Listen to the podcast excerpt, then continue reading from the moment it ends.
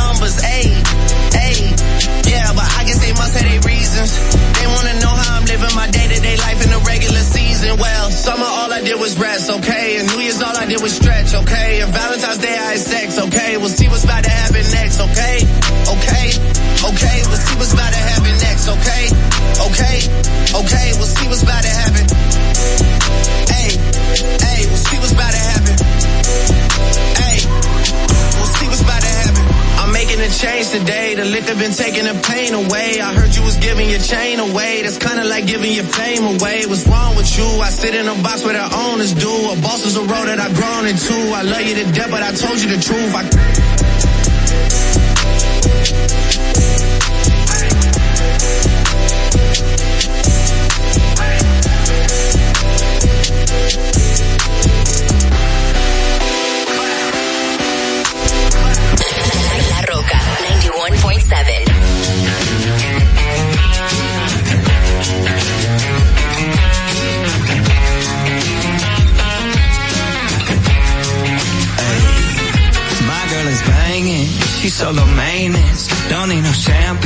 champagne, poppin' entertainment.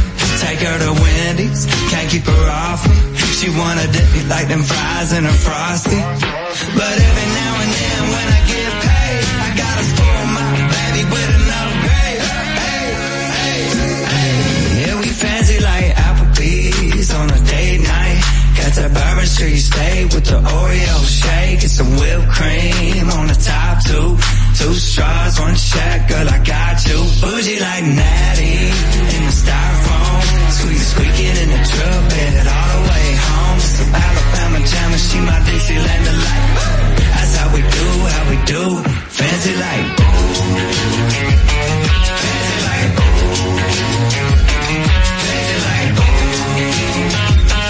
Fancy like. Don't need no Tesla to impress. My girl is happy, rolling on a Vespa. Don't need no mansion to get romance. She's super fine, double wide, slow dancing. But every now and then when I get paid, I gotta spoil my baby with an upgrade. Hey, hey, hey. Yeah, we fancy like Applebee's on a date night. Got that Bourbon Street steak with the Oreo shake and some whipped cream one check, girl, I got you. Bougie like Natty in the styrofoam. Squeak squeaking in the truck bed all the way home. Alabama and she my Dixieland delight. That's how we do, how we do. Fancy like my new clean blue jeans without the holes in them. Country kisses on my lips without the skull them. Yeah, she probably gonna be keeping some Victoria's Secrets.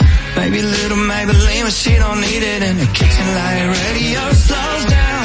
Box wine, then her updo goes down. Hey, yeah, we fancy like Applebee's on a date night. Got that Bourbon Street steak with the Oreo shake and some whipped cream on the top two. Straws, one check, girl, I got you. Bougie like Natty in the styrofoam. Squeak squeaking in the truck bed all the way home. Some Alabama jam and she my Dixieland delight. That's how we do, how we do. Fancy like. La Roca 91.7.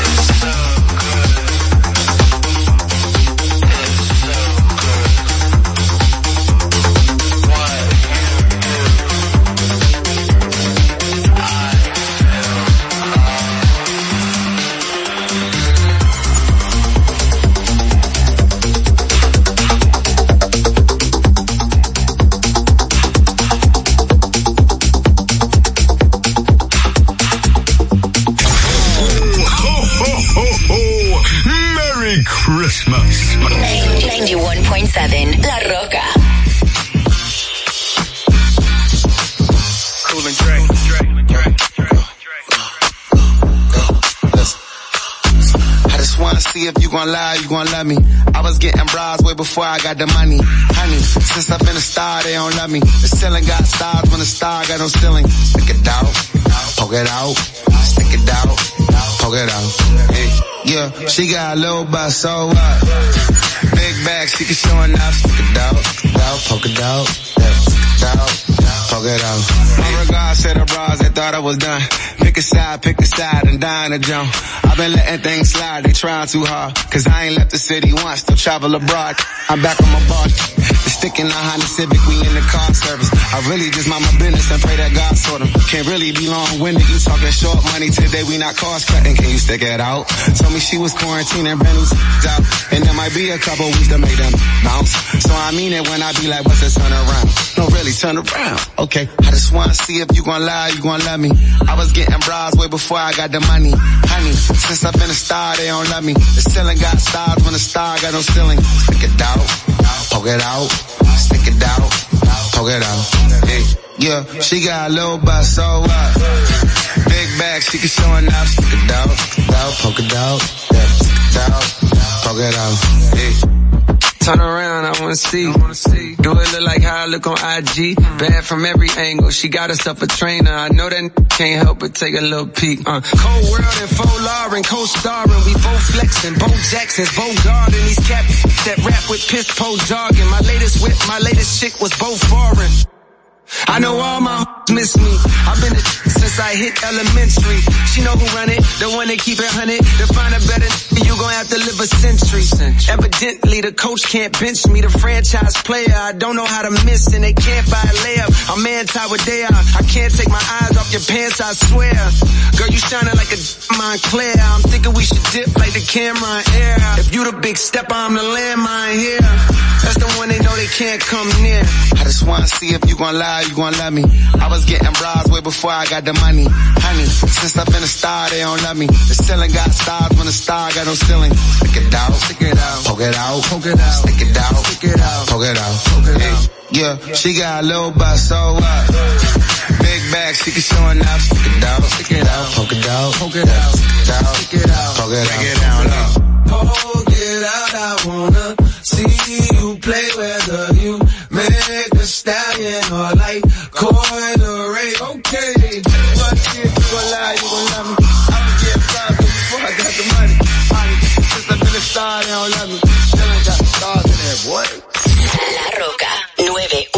917.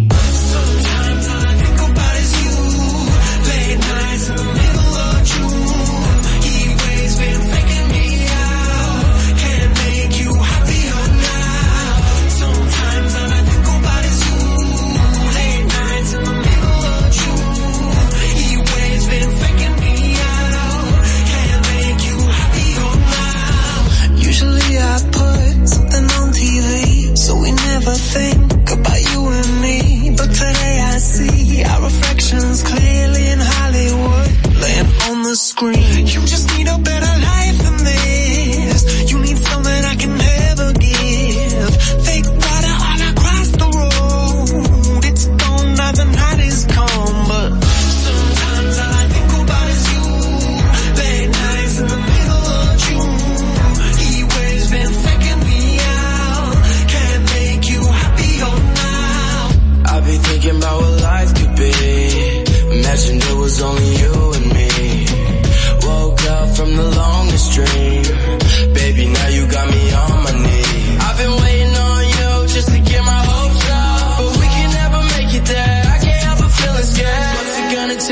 to finally show up? Water in my eyes make it hard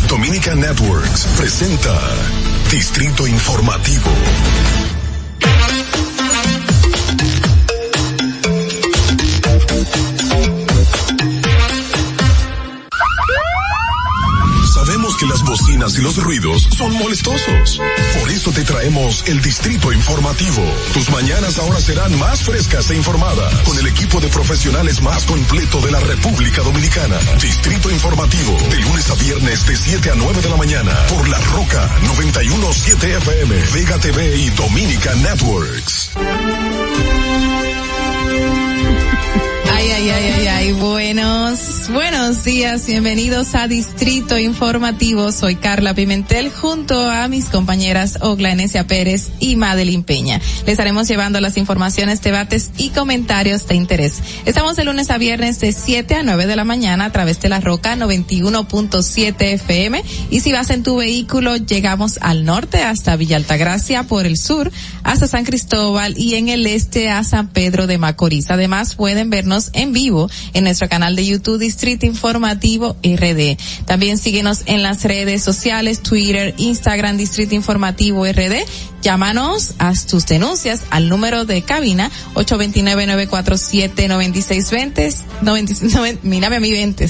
9620 también puede llamarnos y enviarnos sus notas de voz al WhatsApp 1-862-320-0075. Recuerden que pueden ver y continuar viendo esta transmisión en Vega TV y Dominican Network, así como en los canales 48 de Claro y 52 de Altiz. Escúchanos también en Apple, en Apple Podcast, Google Podcast, iHeartRadio y Spotify. Pueden ampliar todas estas informaciones también en nuestro portal digital Distrito Informativo RD. Muy buenos días, bienvenidos a todos. Qué bueno que están aquí hoy lunes 10 de enero en nuestro programa especial del Día de los Reyes Magos. Hola, Madeline. Así es, el Día de los Santos Reyes, Carla Pimentel, Así porque es. recuerden todos que el día 6 fue mm, jueves y fue movido ahora para este lunes 10, un programa especial de Distrito Informativo a través de la Roca 91.7 FM. Buenos días a todos, Carla, viendo que amaneces un poco fina en el día de hoy. Se me fue la cesa, estuviste. eso, eso pasa, eso pasa cuando, fina. sí. Pero tú estás más fina con esa esa bufanda. con mi sí, pashmina. tu pashmina muy linda, tirada así. Gracias, gracias. Muy moderna. Yo no puedo tener ese esa galantería que tú tienes. No sé, no me sale. Tengo varios estilos Sí. de cómo utilizarla. Te voy a dar varias Da- técnicas. dame los trucos, dame los trucos. Señores, en este programa especial que tenemos hoy 10 de enero, tenemos a este lado a nuestra colaboradora y queridísima Rosa Grullón, que nos trae el tema de cómo nos, nos lo prometió el viernes, ¿eh? y ya lo cumplió, porque ella es así, ella lo compromete, lo cumple, cómo se elige un lugar para patrimonio de la humanidad. ¿La presentamos, Fernando, o seguimos con Rosa? La presentamos. En el Distrito Informativo te presentamos el comentario de la comunicadora Rosa Grullón. Rosa, bienvenida. ¿Cómo estás? Señores, esa voz se oye muy bien cuando mencionan los nombres de uno. Rosa Grullón. Mira, lo que es eso y el estado de el tránsito, uno se queda, oh, pero bueno. ¿Quién es? Bienvenida, No, Rosa, ¿cómo estás esta mañana? Sí, súper bien. Hoy día de Reyes, eh, cimarrón, por así decirlo, ¿verdad? ¿Le dejaste reyes a tu nietecita? No. Ay, ¿cuándo? ¿Pero fue en Navidad? Sí, sí, ah, fue el de niño de Navidad, Jesús. Sí, sí. Pero fíjate, como decía precisamente el, el profesor el otro día, eh, que hablaba de, de los reyes, eh, todas las colonias, todas las colonias españolas tienen y tienen esa creencia en los reyes, pero fíjate que lo que pasa también, recuerden que los tur, o sea, los árabes vi- estuvieron ocho mil años, o, eh, ocho siglos en, en España. Mm. Entonces por eso hay esa toda esa influencia De la mirra y todas esas cosas que se y utilizan. acuérdense también otra cosa que hasta en la Biblia lo dice, eh, la reina de Saba, recuérdense que era tan rica, se acuerdan aquella mujer que tuvo ese romance con Salomón, que no sé qué, que se dice que hasta tuvo, se fue embarazada a Etiopía.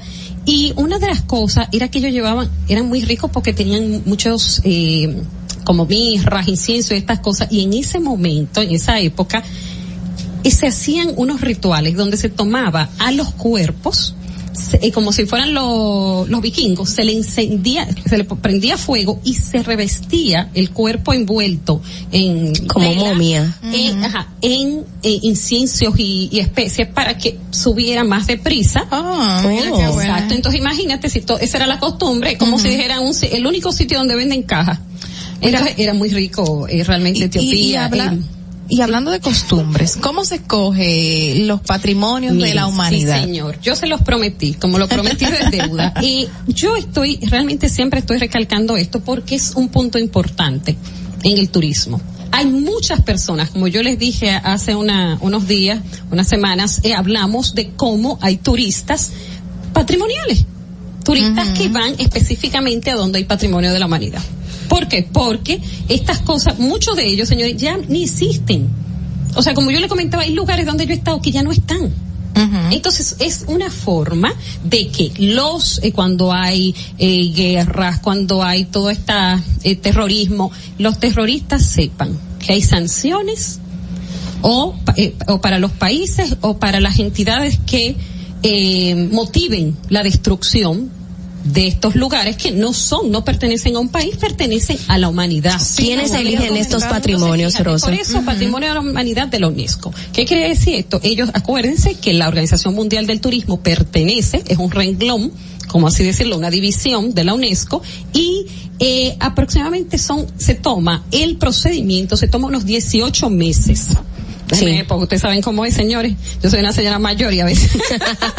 Entonces este proceso se toma 18 meses. 18 meses en lo que es el, am, debe cumplir con ciertos requisitos, debe, eh, o sea, si es, in- porque recuerden que hay tangibles e intangibles. Tangibles, todo lo que es arquitectura, todo lo que ha hecho el hombre y que eh, ha trascendido a través de los tiempos. Pero hay lugares, como yo les dije hace un tiempo Que ya no también, existen. eh, que no existen, pero lugares también que han seguido construyendo. Se van a suponer en Mont Saint-Michel, la pequeña islita esa que está en Normandía, en Francia. Tiene casi 500 sí, eh, años que se ha ido construyendo y construyendo y no ha parado. Constantemente. También hay un castillo que se llama Marlboro, algo así, que yo estuve, y en el 2018, o sea, es patrimonio de la humanidad, y fue en el 2016 que se terminó de construir. Que yo digo mucho que nosotros podríamos tener lugares aquí. eh, Pero por supuesto que sí. ajá, eh, restaurados que luego puedan ser patrimonio de la humanidad. Las cuevas del Pomiel, unas de ellas, los tres ojos también por igual. Mira, lo que hablamos del de que nosotros tenemos las 39 primacías. Entonces, nosotros tenemos muchas de ellas. Ellos, se dice que nosotros el único lugar que tenemos es la zona colonial. Que por eso tan importante y me parece tan buena la iniciativa que se, eh, se seleccionó a Rosana Rivera como si la directora como de los, de los proyectos de la zona colonial. ¿Por qué? Porque no tan solo tiene que haber el dinero, la intención, sino también el conocimiento para poder hacer las obras, ¿verdad? Porque muchos lugares pueden perder esto. Entonces, ¿qué sucede? Miren, hay aproximadamente unas mil siete eh, patrimonios de la humanidad en el mundo. Hay un comité del patrimonio mundial de la UNESCO que se reúne regularmente en diferentes partes del mundo para decidir sobre estos sitios y países que deberían ser protegidos. El patrimonio cultural ayuda a definir, que siempre lo digo, la identidad de un pueblo. O sea, mientras más nos arraiguemos a lo que nos hace diferentes, señores, más nosotros vamos a ser atractivos. No tan solo Hace un momentito, Rosa, usted mencionó que hay algunos requisitos. ¿Puede mencionar algunos de ellos? Entre los requisitos están, eh, bueno, que déjeme buscárselos, que los criterios que son, esto es eh, por lo que fue, los trámites de solicitud tardan aproximadamente 18 meses, como les dije. Ok, o sea, la, la nación decide eh, o, o- o- optar por Nosotros X vamos a suponer, Y como dijo, como dijo, eh, tomar las pruebas, las cuevas Ajá. de, de San. Cristóbal y un solicitar- incumbente de San Cristóbal, vamos a decir el alcalde, el diputado, regidor o cualquier persona que le interese la cultura o que quiera dar a conocer lo que son las cuevas del Pomiel, hacen esta solicitud a la, a la UNESCO, Exactamente. puede serlo también ya sea el embajador de nuestro país ante la UNESCO. Que acuérdate que representante. exactamente, José, en su momento lo hizo José Antonio Rodríguez. que era el ministro de que Cultura con lo exactamente. merengue y la bachata y recuérdense Y que fue nuestro representante. una semana con lo del mangú que fue Claro. una, una compañía privada fue el, el- el agente de Jumbo que me valga la publicidad que Que hizo eh, la solicitud. para que sea incluido en el en, en el diccionario de la Real Academia. Entonces, el- el- como consecuencia, estos patrimonios culturales eh, deben cumplir con, eh, o sea, ciertos requisitos que sean asimismo que sean de valor para toda la humanidad, que tengan, eh, que no hayan sido eh, remodelados o que hayan perdido su identidad, que tengan un valor para, mm, para el patrimonio cultural inmaterial o material, eh, deben estar eh, debe inscribirse el elemento y contribuir a dar a conocer el patrimonio cultural inmaterial y lograr que se tome conciencia importante. O sea, tiene que ser algo tan valioso que eh, la UNESCO eh, lo promueva en otras partes del mundo. Eh, se elaboran medidas de salva, eh, o sea, debe ser tan importante que ellos van a, mm, elaborar medidas de salvaguardar que podrían proteger y promover este elemento. Eh, tiene que, se tiene que expedir una candidatura. Se requiere que el Estado, partes o solicitantes, en casos extremas o urgentes, solicite que demuestre que este elemento propuesto eh, e inscrito en la lista eh, es urgente que se haga. Okay. Porque hay lugares que de verdad necesitan con urgencia, eh, o sea, como yo les decía, es una forma de protegerlos, incluso de las mismas instituciones eh, de esos países. Pero hay, hay lugares que ya han sido patrimonio de la humanidad que han sido destruidos y no hay una repercusión negativa contra la Sí. persona o grupos que sí, hayan sido. ustedes se acuerdan, miren, precisamente ayer el, el, el Facebook, Instagram me recuerda de un lugar donde estuve que se llama Catania. Catania es la parte eh, sur de Italia. ¿Y qué sucede? Yo llegué allí, señores, y desde la catedral hasta monumentos estaban llenos de graffiti. Entonces, hay países. Aquí realmente las sanciones no son tan graves. Pero hay países como España que eh, las sanciones andan desde seis mil euros a un millón de euros dependiendo de la magnitud del hecho. Eh, y también varía según la localidad de España, porque pueden tener multas, servicios sociales, muchísimas cosas. Entonces, esto es importante. ¿Cómo te digo? A veces yo, cuando los veo, me doy cuenta que las personas no entienden el valor de esa edificación y lo que simboliza. Entonces, por eso es tan importante concientizar a las comunidades acerca del valor de los monumentos para que si tú no lo conoces, como dice, el conocimiento da poder y si tú no sabes que vale algo, pues tú se lo regalas a cualquiera, lo tira a la basura, Bueno, ¿verdad? bueno, es educación, imagínate. entonces. Exactamente, es educación. Entonces, una pregunta, Rosa. ¿Solamente la UNESCO tiene la facultad de tomar o decidir qué es o quiénes van a ser un patrimonio cultural, material? Sí, por eso mismo dice patrimonio eh, eh, Ante la UNESCO. eh, ajá, de la humanidad ante la, eh, de la UNESCO. Entonces, ¿qué sucede con eso? Que No, porque pueden haber otras instituciones. Sí, pero eh, por lo menos esa, esa categoría solamente la dan ellos, porque así mismo lo dice, al final dice que, o sea, que son ellos. Entonces, Ok. ¿qué sucede con esto? Que la mayoría de los patrimonios de la humanidad eh, están o en Europa, ¿por qué? Porque no tienen oficinas o no tienen eh, instituciones interesadas en hacer esa solicitud a esta institución. Entonces, por eso, miren, hay más o menos, dice que el cuarenta y tantos por ciento de los patrimonios de la humanidad están en Europa. Luego, eh, un 8, de un 8.5 a un 9 en África.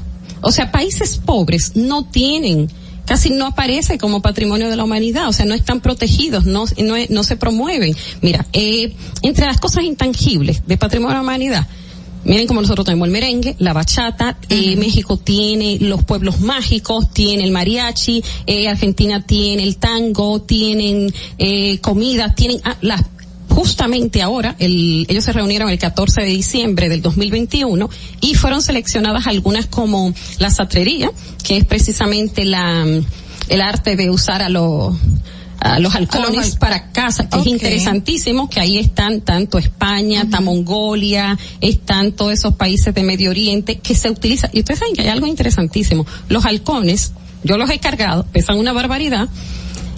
Muchas veces cuando muere su dueño, mueren ellos.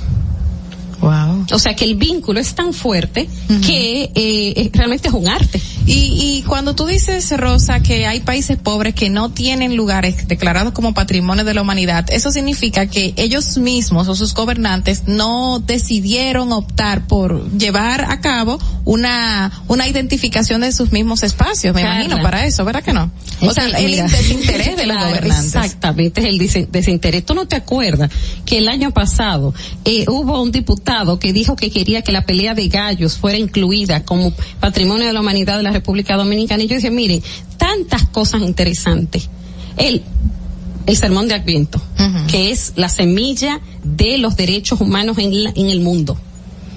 Eh, como decía Madre, lo- las cuevas. Eh, nosotros tenemos tantas cosas valiosas que nos pertenecen al patrimonio de la humanidad. La misma, eh, Dios mío, ¿cómo se llama? La La Isabela. fortaleza Osama también Eh, en no, nuestro porque, eh, sí, patrimonio, no, porque porque- pertenece a la zona colonial. Sí, exacto. Ellos ponen la, la- toda la zona colonial que precisamente fue seleccionada. Yo debo tenerlo por aquí. Eh, eh, ay, Dios mío, ¿dónde está? Bueno, después les cuento, pero la cuestión es que fue seleccionada completa. O sea, toda la zona colonial. O sea, todo lo que hay dentro. Desde la ruina del Hospital San Francisco de Asís, eh, lo que es el Alcázar. La Catedral de Santo Domingo. todo incluida. Pero es el único lugar. Y luego de eso lo que es el merengue y la bachata. Pero nosotros no tenemos más nada, siendo teniendo 39 así mismo primacía, pero además de eso teniendo otros lugares. Pero los guloyas fueron reconocidos también como Sí, patrimonio. pero acuérdate qué pasa, eh, intangibles, pero ¿qué sucede con esto? No, no le, no se le da ni la importancia ni tampoco nosotros no trabajamos, eh, o sea, no vendemos al No lo exterior vendemos. Entonces. ¿qué, ¿de qué nos vale? ¿De qué nos sirve? Que por eso la importancia de, mm, de poner a alguien a cargo de la zona colonial, que yo siempre he dicho que debería haber un patronato que proteja, no importa el gobierno que venga, porque eso no es de ningún go- eh, esta- gobierno, eso es de nosotros, de todos los dominicanos. Es, que, Entonces, es decir, que el simple hecho de tener la categoría de patrimonio de la humanidad no nos eh, da la salvedad o ya el punto de que seamos... Podemos Ah, podemos perderlo, se pierde, pero de que, de- perder. de que seamos vistos de manera diferente, eso no hace la diferencia. Si tú no mantienes man- la cultura o la tradición, tú la no. pierdes. Eh, no, si, No hay manera. eh, se pierde si uno eh, transforma, hace algún tipo de modificación. también Sí, incluye. Sí, sí, que Ah. pueda dañar la imagen original de, de las estructuras. edificación. Ok. Entonces, eh, lo que hablamos, lo que dice Carla es que el hecho de que sí, o sea, No se garantiza. No, no, que nosotros tenemos esto. Pero es como si no lo vendiéramos. Sí, seguimos promoviendo playas, seguimos promoviendo el turismo de hoteles. Señores, eso no es lo que nos hace único. Sí, miren, por lo más sagrado se lo digo. Anteriormente. Hermosas hay.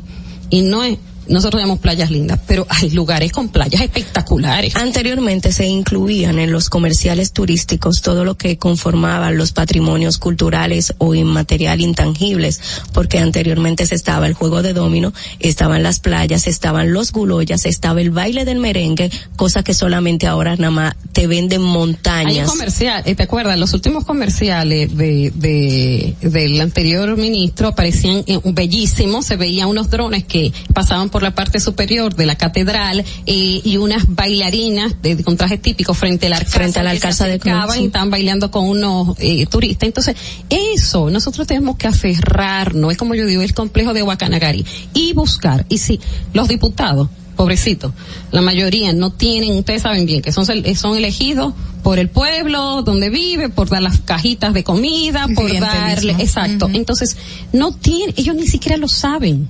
Desconocimiento Ellos tienen desconocimiento total de esto. Entonces yo creo que esto debe ser casi un movimiento eh, civil. O sea, algo que somos nosotros lo que debemos eh, a través de instituciones, o sea, compañías privadas y todo, promover esto, porque esto no tan solo es atractivo, esto genera dinero, genera Claro. turismo, ¿eh? Y nos pone, nos pone, genera publicidad gratuita. Porque ellos se encargan. Ahora, recuerden que una de las solicitudes, ya para cerrar, que nosotros hicimos es que ponga una oficina de la Organización Mundial del Turismo aquí. Eso- Pero no hay una división en cultura que se encarga de esa parte. Eso, eh, lo de, eso no se encarga de aquí. No. No, no, no. Oh. no.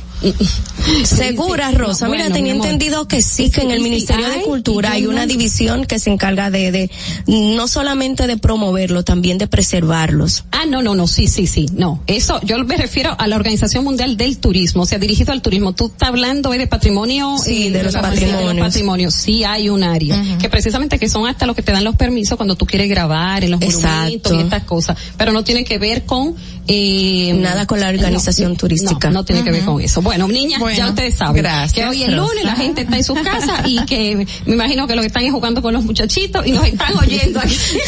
Gracias, gracias Rosa Sí, por estar sí, aquí. sí, eh. Hoy lunes, sí, un lunes diferente porque todo el mundo está tranquilo en su casa escuchándonos y viéndonos a nosotros aquí y por eso le traemos un programa especial por el Día de los Santos Reyes que fue el jueves 6, pero que es hoy como quiera en República Dominicana. Vamos a una pausa. Sí, pero yo me imagino que le dejaron el jueves. Mira que eso es un gran tema, eso es un gran tema para abordar. Deberíamos de traer a alguien. Ajá, Yo ¿sobre misma qué? voy a poner en mi agenda traer a alguien que se encargue sobre eso de lo que es efemérides patria para ver de qué manera se vuelve a que sigan celebrándose las fechas en sus en sus fechas, valga la redundancia, originales. ¿Tú te acuerdas Porque tú te pierdes, con el siglo se que- pierde. Ajá. Sí. Pero bueno, eso es para evitar que se hagan supuestos puentes y la gente vaya a trabajar. Como fue jueves, viernes la gente hacía puente y no iba a trabajar y tenía un festivo de jueves, viernes, lunes. Y aún así se vio la ausencia en las calles o en los barrios y en los diferentes sectores de que no hubo juguetes para los niños. Exacto. Y bueno, nosotros seguimos aquí, como ya mencionamos en un principio, con un programa especial para ustedes. Eh, volvemos en breve, así que no se muevan. Atentos, no te muevas de ahí. El breve más contenido en tu distrito informativo. Ahí mismito donde estás. O tal vez aquí, recostado bajo una mata de coco. O en la arena tomando el sol. O dentro del agua, no muy al fondo. O simplemente caminando por la orilla. Ahí mismo, abre tu nueva cuenta móvil BH de León. 100% digital y sin costo. La creas en minutos con cero pesos desde Móvil Banking Personal. Ábrela donde quieras. Solo necesitas tu celular. Banco BH de León. Si deseas tener acceso a todo lo que pasa en República Dominicana, debes obtener Dominican Networks. Es el primer sistema de cable dominicano para los dominicanos en el exterior. Aquí podrás disfrutar de todos los canales de televisión de República Dominicana, noticias, deportes, música, farándula y entretenimiento 24/7. Solo debes descargar nuestra aplicación en Roku, Amazon y Apple TV. E inmediatamente vas a disfrutar de todo el contenido de República Dominicana. Dominican Networks. Ahorrar para poder avanzar. Se siente así. Ahorrar porque se quiere progresar. Se siente así. Ahorrar para tranquilo yo estar. Se siente así y así. Qué bien se siente ahorrar. Como el cero de oro de APAP. Que con 500 pesos tú podrás ganar. Ahorrar se siente muy cool y cuando ganas mucho mejor. Cero de oro, 10 apartamentos y cientos de miles de pesos en premios. Cero de oro de APAP, el premio de ahorrar. La República Dominicana había perdido la confianza en nuestras instituciones. Por los dominicanos y dominicanas, esta administración ha asumido el compromiso de abrir las puertas de la transparencia, de la integridad y del control. Es por eso que la Contraloría General de la República Dominicana ha implementado nuevos controles para llevar eficiencia y garantizar la buena ejecución de los fondos públicos. Conoce más en www.contraloría.gov.do. Gobierno de la República Dominicana. En Banreservas hemos apoyado por 80 años la voluntad del talento dominicano, identificándonos con sus más importantes iniciativas, para que quienes nos representan siempre puedan mostrar lo mejor de nosotros.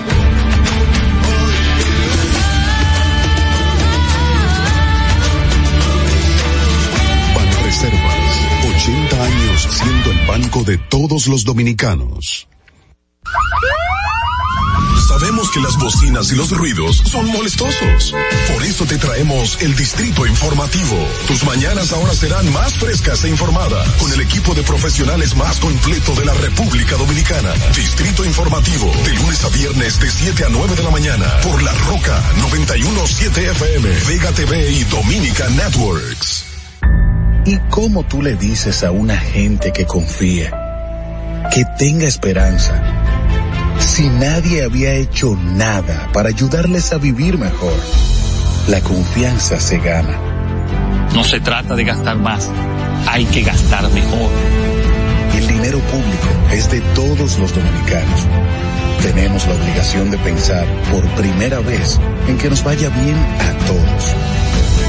Es el momento de estar cerca de la gente. Por eso no vamos a aumentar impuestos. Porque el cambio se trata de ti. El cambio comenzó. Gobierno de la República Dominicana.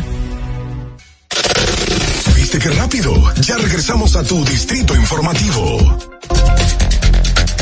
Súper, súper rápido aquí en Distrito Informativo en este programa especial del 10 de enero, del Día de los Santos Reyes. Y les invitamos a que sigan disfrutando de este programa especial y estas entrevistas que le hemos eh, traído un resumen de cada una de ellas, de las mejores, para que ustedes se queden ahí en sintonía con nosotros.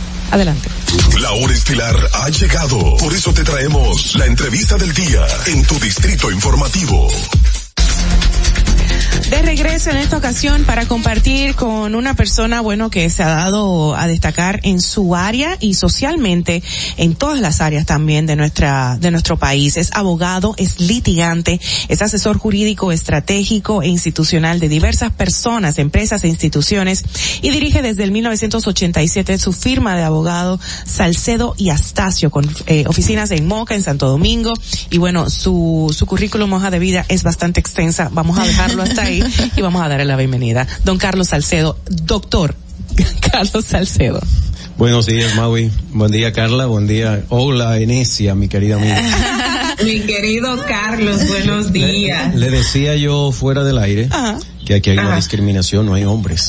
Pero, Un panel integrado por mujeres. pero ya es tiempo que las mujeres estemos nosotras liderando todo, porque hombres. No necesitamos hombres. Tra- tra- tenemos muchos colaboradores masculinos buenísimos. Está Víctor Félix que nos está acompañando. O sea que hay un cierto Hay un balance, equilibrio, hay un balance exacto. Pero bueno. mira, exacto, exacto. Lo que pasa es que hicimos algo con chicas, pero sí tenemos muchos varones en nuestro equipo. Exacto. Pero antes nosotras reclamábamos en el siglo pasado, obviamente, que se nos diera esa oportunidad en algunas áreas y no, se nos restringía porque la- las sociedades eran patriarcales y no nada que ver hasta que en el 42 nos dieron el derecho al voto, que fue los otros días. Claro que sí. O sea ha sido que- un proceso de luchas intensas.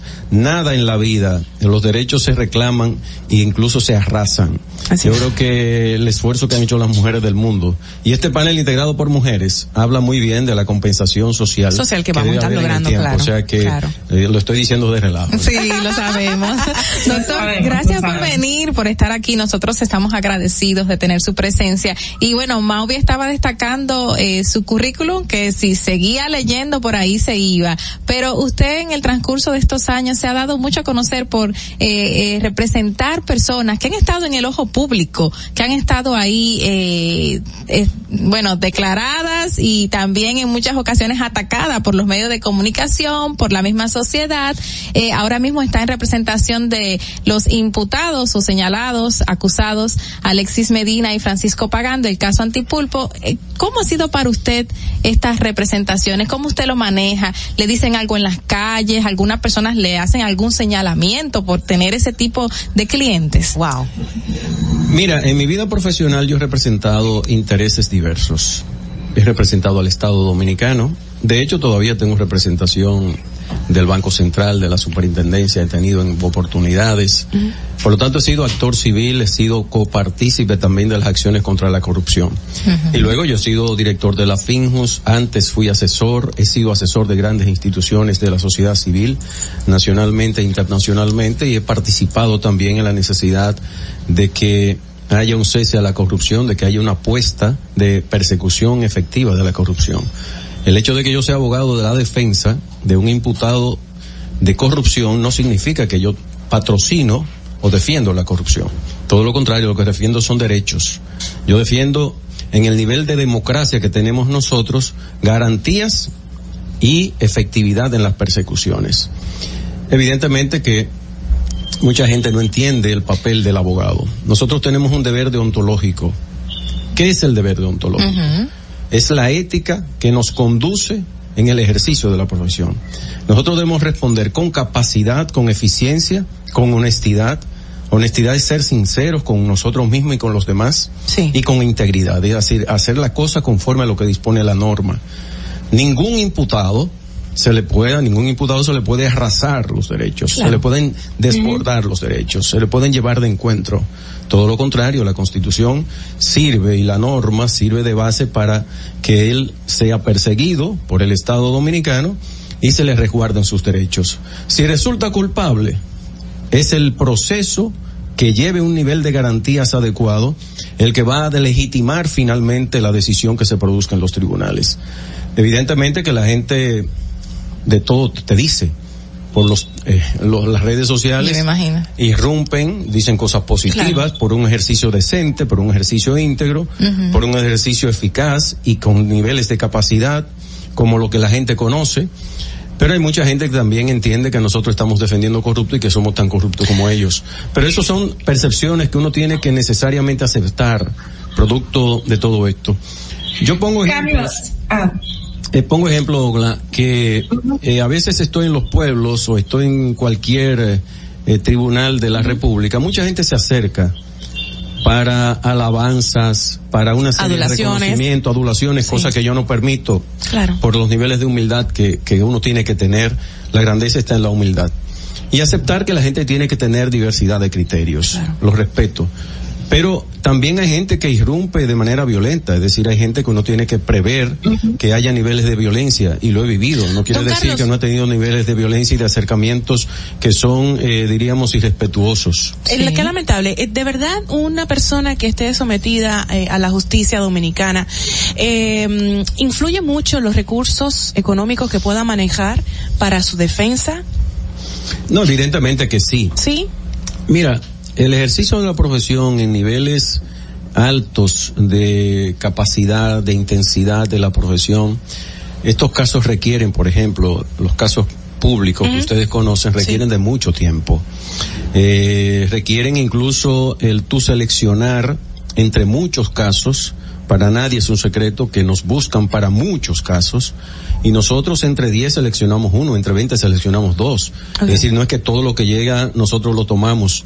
Y no es un asunto de dinero en el caso nuestro, es un asunto simplemente de la selección del caso eh, por el reto profesional que significa, de un lado o del otro.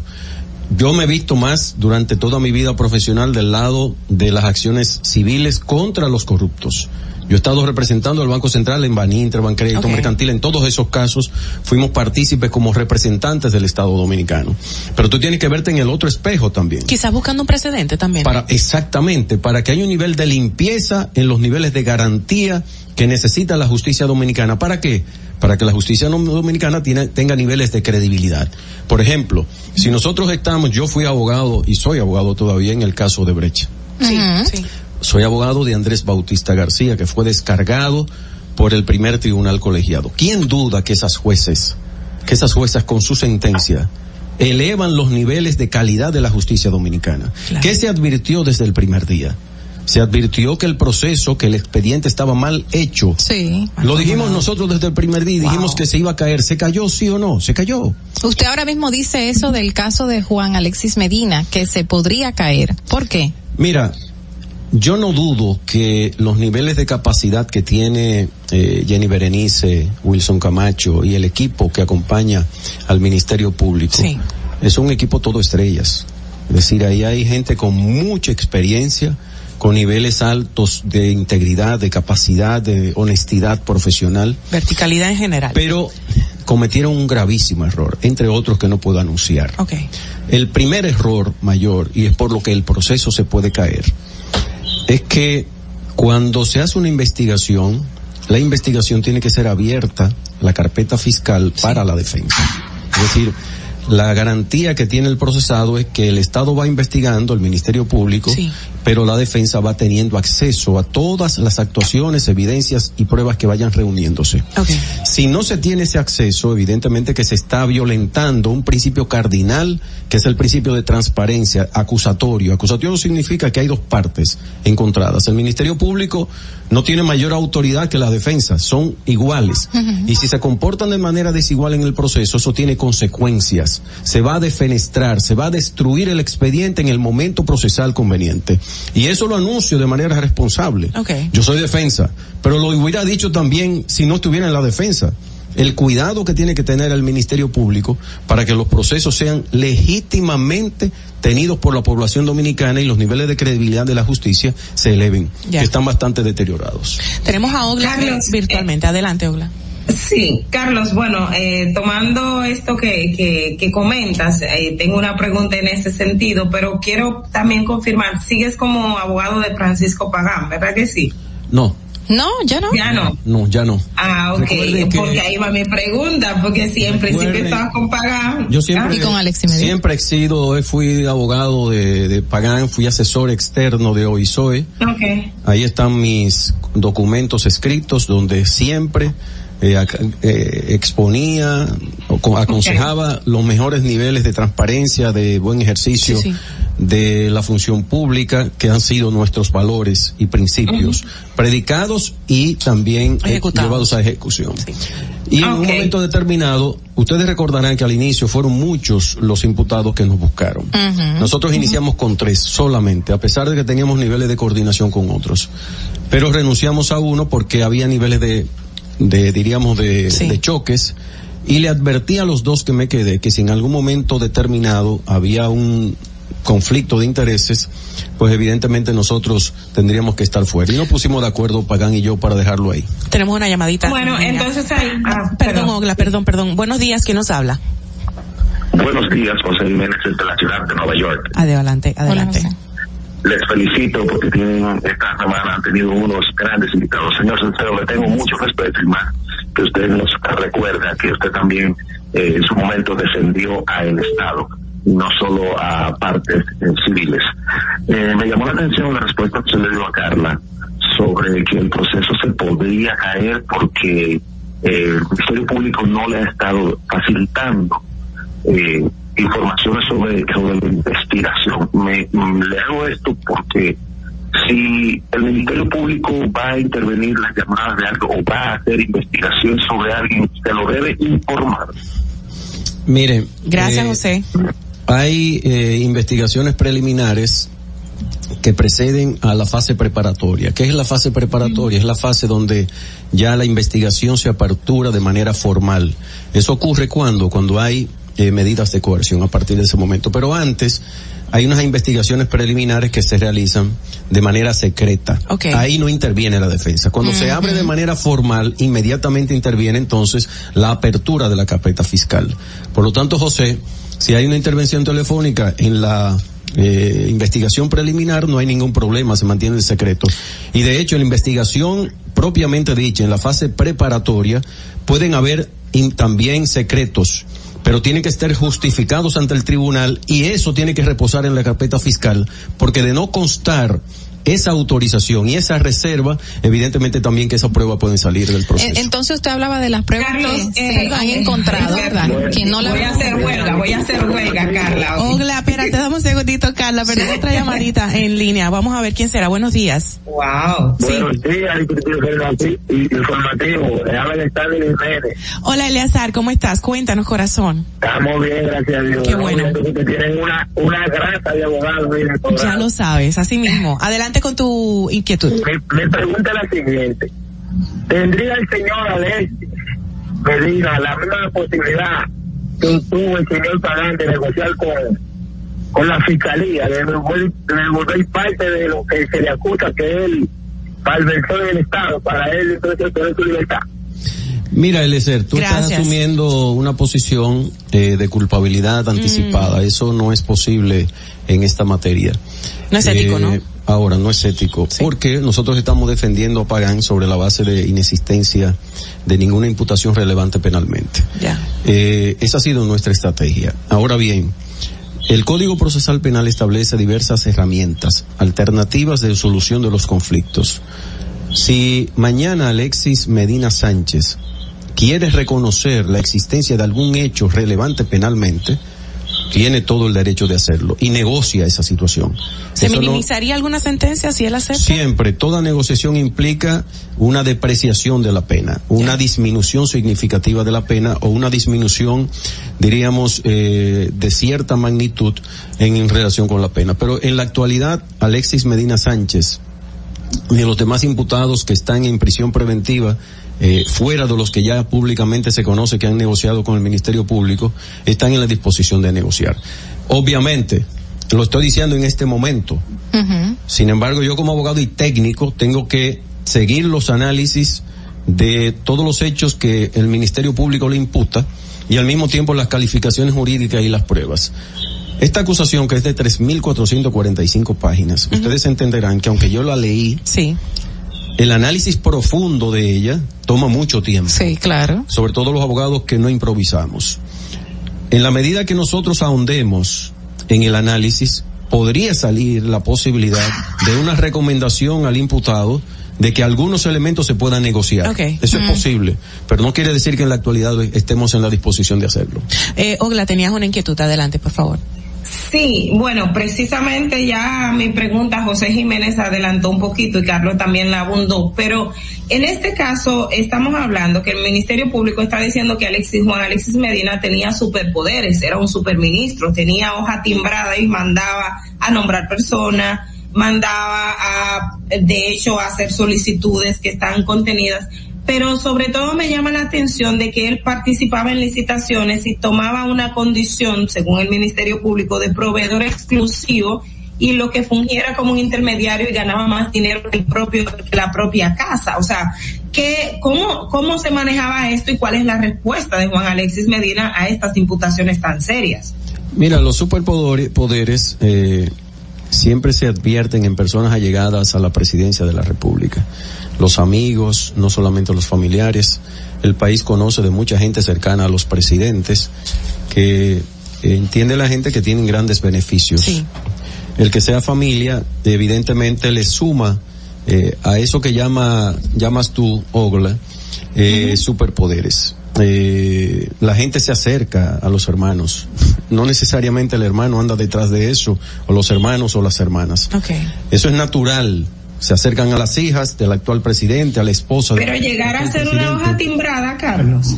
Bueno, con eso- despacho, Con licenciado Juan Alexis Medina. Y sé, y sé yo también abogado que, que firmaba, o sea, sellaba como si tuviese una eso, posición. Eso lo veremos en su momento. Si eso es una realidad eh, y no una distorsión por parte del Ministerio Público. No podemos afirmarlo de manera tajante. Ogla, tú Ujú. que eres una investigadora acuciosa y Carla y ustedes que son expertas en derechos humanos también lo tienen que reconocer. Pero eh, el hecho de que haya eh, acercamientos a licitaciones y que venda, primero yo lo he dicho públicamente, incluso la acusación lo reconoce. No hay sanción para Alexis Medina Sánchez en relación con la ley 340-06, por el hecho de que él no estaba prohibido en venderle al Estado Dominicano si hubiera sido él, que fueron empresas las que vendieron.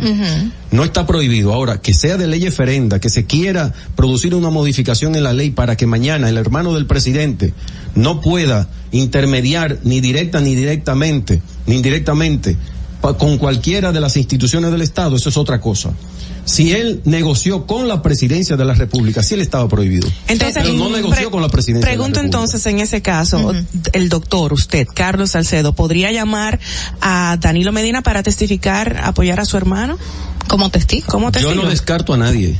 Todo lo que me sirva de base para la defensa lo voy a utilizar, sin excepción alguna. Por lo tanto, eh, si Danilo Medina Sánchez es útil para nuestra defensa, allá estará. Me llama mucho la atención, eh, doctor, que usted ahora menciona de que fueron las empresas las que participaron en licitaciones y no y no era a la presidencia, o sea, que no había ningún choque de intereses supuestamente. Pero el Ministerio Público señala de que hay vinculación de todas esas empresas con el señor Alexis Medina y que él le, le, le otorgaban exclusividad en muchísimas licitaciones de muchísimas instituciones estatales. O sea, que realmente había, eh, según dice el Ministerio Público, había una cierta, eh, de- o sea, le daban ese tipo de permiso por ser quien era, según lo que se presenta Mira, allí. mira, lo que se aduce es que se declaraba de urgencia determinado tipo de compras de equipamientos y demás. Eso lo dispone la ley. Lo que hay que ver es, primero, toda resolución administrativa de cualquier eh, institución del Estado se Sí. presume válida hasta que eso sea enmendado. Yo le pregunto a ustedes, ¿el Ministerio Público presentó en la acusación algún tipo de reconsideración, de ataque a cualquiera de esas eh, ventas que se realizaron? No. No, a las ventas. Entonces ya hay un problema de entrada. Se lo anuncio yo al país ahora. Hay un problema de Pero entrada. eran, No se eran de exclusividad, la gente no, no tenía acceso, de hecho tal vez en algunos casos ni se diesen cuenta, porque si era, porque era directo que le mandaban al proveedor exclusivo participar en esa compra, ¿no? Bueno, pero yo te pregunto, Ogla, eh, se equiparon 56 hospitales en el país. Juan Alexis Medina Sánchez participó en Entonces, ¿qué- ¿cuál es la exclusividad que hay? Y los otros 48 son exclusivos. No, de los en los ocho que participó, no participó en todas las ventas, solamente en dos, tres renglones. El resto de los renglones, que era el 80%, el 90%, fueron otros proveedores del Estado. Don Carlos, tenemos, Entonces, no hay exclusividad, no es cierto eso. tenemos otra llamadita. Buenos días, ¿quién nos habla? Buenos días, buenos días. ¿Se escucha bien, Marilyn? Hola Marilyn, gracias por llamar. Cuéntanos, mi corazón. Eh, una pregunta para esa eminencia que ustedes tienen ahí. Don Carlos. Salcedo. Comenzaron con buen pie. Eh, señor Salcedo. Sí, ¿cómo hace el ministerio Se está, las se está cortando, Eh, Marilyn. Se está cortando, repite, por favor. Ah, si en caso de, de que el ministerio haya las acusaciones, Medina, eh, levantar, No, llama de nuevo, Marilyn. Marilyn, no se entiende, llama de nuevo. Sorry, O corazón. una nota de voz que nos manda. O una nota de voz. Hay, hay algo interesante que usted acotó ahorita, que es que ya usted no es la, no es el defensor, no es el representante legal de Francisco Pagán, en un principio lo era, pero entonces hablaba de que ustedes ya habían acordado de que si existían choques, pues obviamente iba a dejar uno de los dos. En este caso, Francisco Pagán, según el Ministerio Público, dio una serie de informaciones y también eh, entregó y devolvió al Estado Dominicano una serie de dinero y de bienes. Esto crea algún choque con su representado, el señor Alexis Medina, y por qué razón? ¿Ah, ¿Hubo algún señalamiento real que ustedes consideraron que no podían seguir defendiendo al señor Francisco Pagán? Miren, yo voy a dar una primicia hoy. Eh, yo fui que recomendé a Pagán desde el primer día que llegara a un acercamiento con el Ministerio Público. ¿Por qué? Eso ¿Por fue al inicio del proceso. Por lo que identifiqué eh, preliminarmente que podía ser negociado. Y ahí, evidentemente, a partir de ahí ya surgía una especie de choque con mi defensa eh, relacionada con Alexis Medina Sánchez. ¿Qué identifica? Al momento, no, bueno, ya ustedes lo vieron. Ahora, ¿qué ha dicho Pagán públicamente? Que a Juan Alexis Medina Sánchez tenía relaciones con el Contralor General de la República. ¿Y quién niega eso? Mm. Pero ¿y cómo? El, el hermano del presidente, un ministro le va a cerrar la puerta a un hermano del presidente. Le pregunto yo, ¿eso es tener sus superpoderes? Si él tiene acercamiento de gente que le dice que quiere que le ayude con algún tema, y él es empresario, le está prohibido a él Pero negociar usar- un porcentaje para que la persona negocie. No. El usar hojas el- con el escudo dominicano, eso como si lo fuera de la veremos. presa. Eso lo veremos si es el dar un porcentaje para que negocie, no repítame ese pedacito, doctor, el dar un porcentaje para que negocie. Si una persona se te acerca a ti, un empresario, y dice, mira, yo quiero licitar, quiero participar en venta al Estado Dominicano. Yo tengo esta empresa. Perfecto, ¿qué tú cobras? Ya, yo cobro un 20, cobro un 30% de todas las gestiones que yo realice. ¿No es eso trabajo? Está Pero eso sería tráfico de influencia, Carlos. Pero No. ¿dónde está prohibido el tráfico de influencias? Bueno, pero, pero eh, no ¿Cuál es- tráfico? eh, el tráfico no está tipificado como tal, pero eh, eso está, eso es condenable, éticamente no es correcto y sobre todo por la Y yo condición. te voy a preguntar, Ogla, ¿no es tráfico de influencia que una persona tenga dinero, tenga recursos y tenga relaciones con un presidente y le aporte recursos para su campaña? ¿Cuál es la diferencia de esa persona con un hermano del presidente? Bueno, pero no es justificable, doctor. No, es justificable. Es justificable. justificable desde el punto de vista técnico legal. Es decir, no hay ninguna prohibición ahora. Que mañana quieran crucificar a Alexis Medina Sánchez por ser el presidente, por ser hermano del presidente de la República, eso es otra cosa. Ahora que me busquen la norma que lo Él castiga. les zafó, don Carlos. Eh, ser mismo presidente. pasó con, con, con Sammy Sosa, Carlos, porque Sammy Sosa también, y de hecho me parece que él colaboró con el Ministerio Público, que lo interrogaron en varias ocasiones y él habló del tema del AC30 y, y, y con Juan Alexis Medina y también quiero aprovechar, perdonen chica, el tema del presidente de Guatemala y el candidato a la presidencia de Guatemala, que también se le hace una imputación en este caso. Mira, Sammy Sosa no es ni siquiera testigo en el proceso. Pusieron al hermano de él eh, como testigo, pero lo que yo conozco de sus participaciones es simplemente la verdad. El AC30 fue producto de una sesión de crédito de una de las instituciones del Estado, en este caso de OISOE, de un particular. Las sesiones de crédito se realizan entre particulares. Lo que hay que verificar es si había un crédito de parte de esa persona que se dio el crédito a una empresa relacionada con Alexis Medina Sánchez, particularmente de los Sosa. Si ese crédito no existía, entonces ahí hay un problema. Pero ese crédito existía. Estaba una deuda de ese excedente a favor de esa persona. ¿Qué hizo? Ceder una parte y ese dinero nunca Alexis Medina Sánchez lo manejó. Ese es un dinero que cayó en una de las empresas de los hermanos Sosa. Se entregaron cada una de las partidas de hace 30 y la partida que está pendiente, las pruebas están ahí, nosotros la hemos aportado y la aportaremos ahora en ocasión de la defensa de la acusación. Cada una de esas partidas está en un barco que está allá, en, en, en Boca Chica. Toda esa partida restante está ahí y pendiente de entrega por un tema burocrático, de cierre de la OISOE, de falta de permiso de obras públicas y de temas relacionados con impuestos. Ese hace 30 no se ha entregado. La diferencia, pero está ahí. Don Carlos, me llama mucho la atención, eh, bueno, toda la pasión y todo el conocimiento que usted proyecta con, con el tema de la justicia y, sus defendidos, pero me llama mucho la atención sobre todo por la inequidad que hay, la injusticia que hay en los casos donde se ha sometido a gente muy humilde versus estas personalidades o funcionarios. ¿Qué piensa usted? ¿Cuál es su valoración de la justicia dominicana? Porque por un pollo se puede dejar 15, 30 años a una persona presa por quizás no tener los recursos o un funcionario con todas las económicas, pues sale, sale nada, con nada, chévere para su casa. Mira, esa inequidad nosotros la vimos desde, desde mucho antes de estar en Finjos. Y en Finjos pudimos desarrollar una institucionalidad importante a favor de todas las personas imputadas. Nosotros hablamos mucho de los de a pie que no tienen defensa. Hoy hay defensa pública. Se le, defe- se le debe a Finjos, se le debe a instituciones de sociedad civil y a la clase política que entendió que la, la gente de a pie, cualquier ciudadano común, necesita una Buena perfecta representación. defensa. Yo le pregunto a ustedes si no hay defensores públicos de altísima calidad Claro en la que República sí, Dominicana. claro que sí. Buenísimos, claro. buenísimos, tiene una calidad excelente. Por lo tanto, Movi, Maui, ya eso está resuelto. Es decir, el Estado Dominicano le proveyó a todo aquel que necesita una defensa de calidad, la tiene de manera gratuita. Pero Ahora, siguen habiendo estos casos, lamentablemente. presentan, sí. claro. y son muchos. ¿Por Pero ya- desconocimiento o por qué? desconocimiento, eh, pero el que Juan Alexis Medina Sánchez busque un abogado X, en este caso nosotros, y que entiendan que eh, en nosotros hay condiciones para bien representarlo, yo también podría ser abogado de la defensa pública, sin ningún problema. Pro bono creo sería, que- ¿no? Pro bono, y además, no tengo que decirlo, pero en nuestro ejercicio profesional siempre hay en nuestras oficinas varios casos que defendemos pro bono. Nadie tiene que saberlo, pero lo hacemos con mucho gusto. Tenemos llamadita. Buenos días. ¿Quién nos habla? Buenos días, José Jiménez de nuevo. José, Disculpe, adelante. eh, le tengo una, una pregunta adicional, señor Salcedo. Adelante. Usted mencionó anteriormente que en, el, en este Ministerio Público actual, que son todos estrellas, en su bufet, ¿usted contrataría a uno de ellos y, y a cuál? ¿Y el por qué?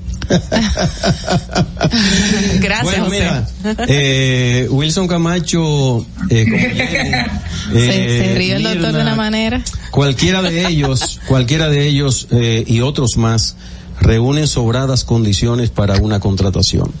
O sea que si mañana ellos salen del Ministerio Público, no duden ustedes que estarán al lado de nosotros. Quieren, quieren. doctor, Mira, sí. Carlos, eh, también aprovechando, tenemos un tema del Código Penal en República Dominicana. No salimos de ese tema. De hecho, ayer se hizo un embrollo que no entiendo en el Congreso, buscando un tema. Tú que, que tienes todo este tiempo manejando materia penal y ves las debilidades de nuestro sistema. ¿Crees que deberíamos aprobar el Código Penal sin el tema de las causales? ¿Cómo hacerlo? Cu- cu- ¿Cuándo debemos llevar a este fin, por favor?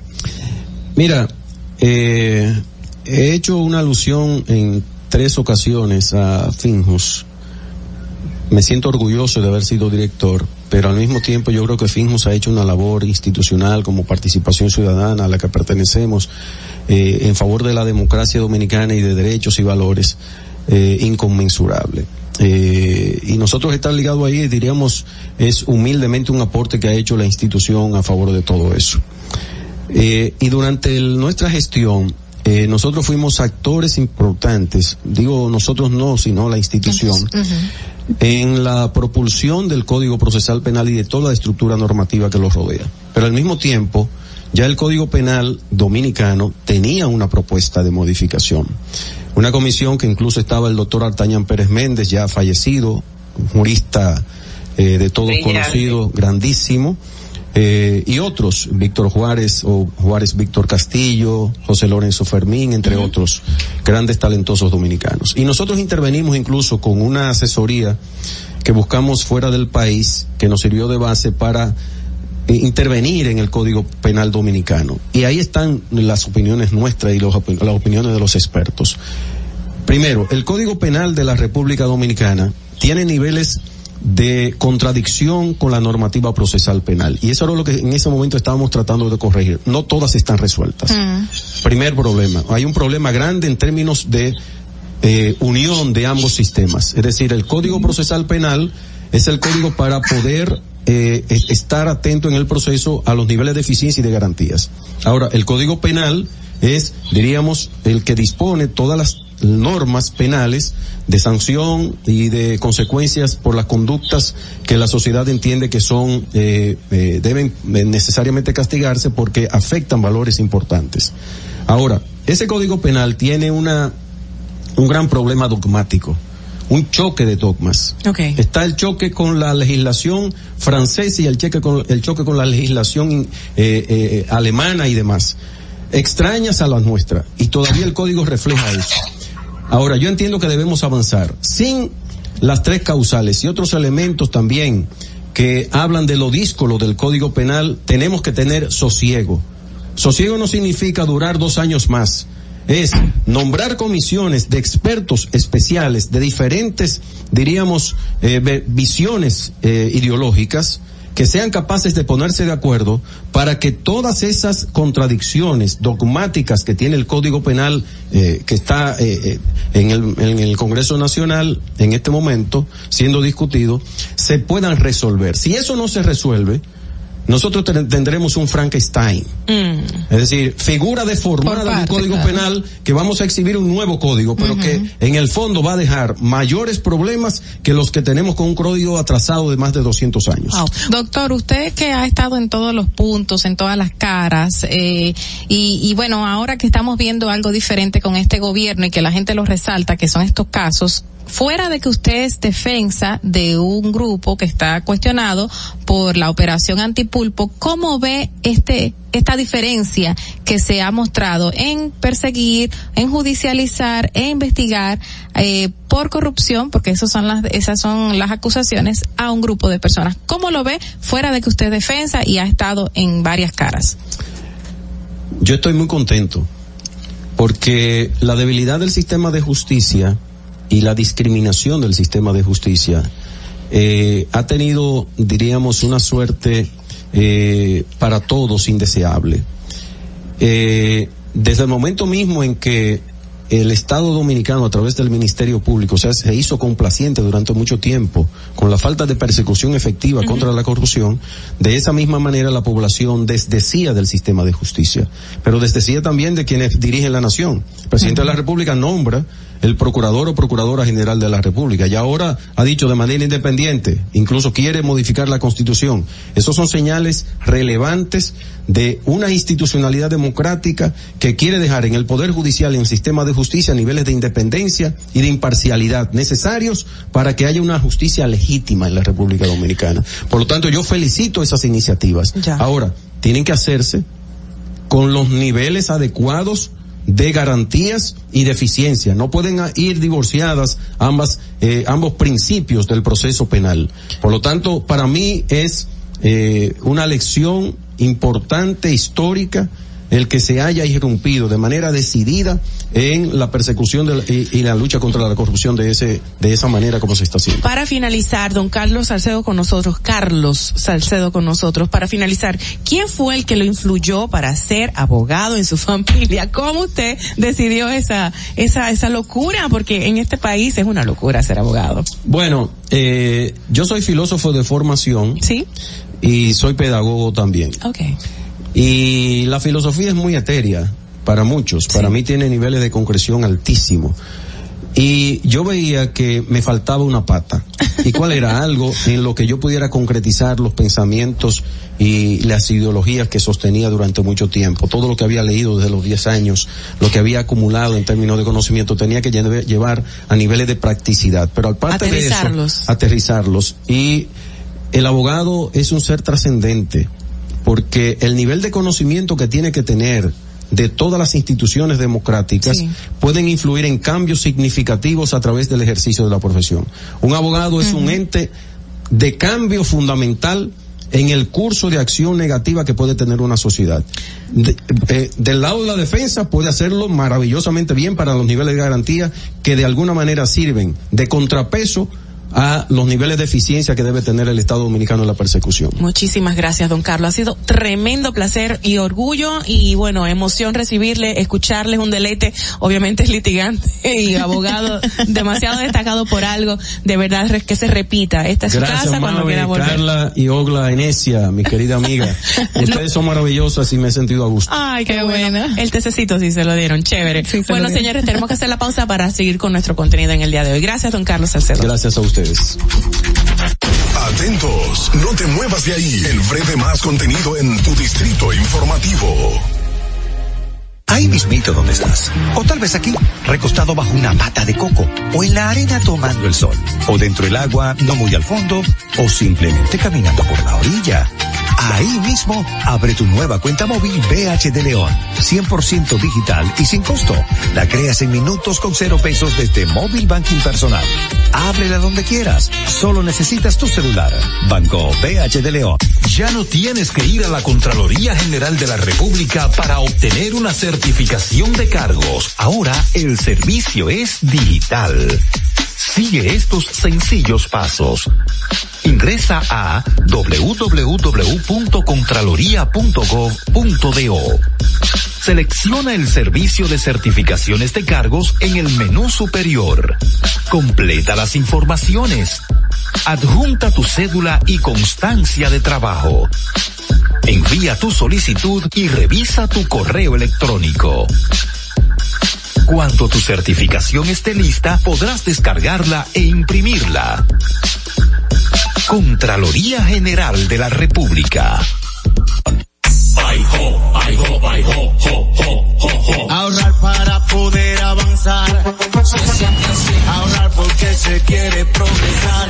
Se siente así. Ahorrar para tranquilo yo estar. Se siente así y así. Qué bien se siente ahorrar. Con el cero de oro de APAP. Con 500 pesos tú podrás ganar. Ahorrar se siente muy cool y cuando ganas, mucho mejor. Cero de oro, 10 apartamentos y cientos de miles de pesos en premios. Cero de oro de APAP, el premio de ahorrar.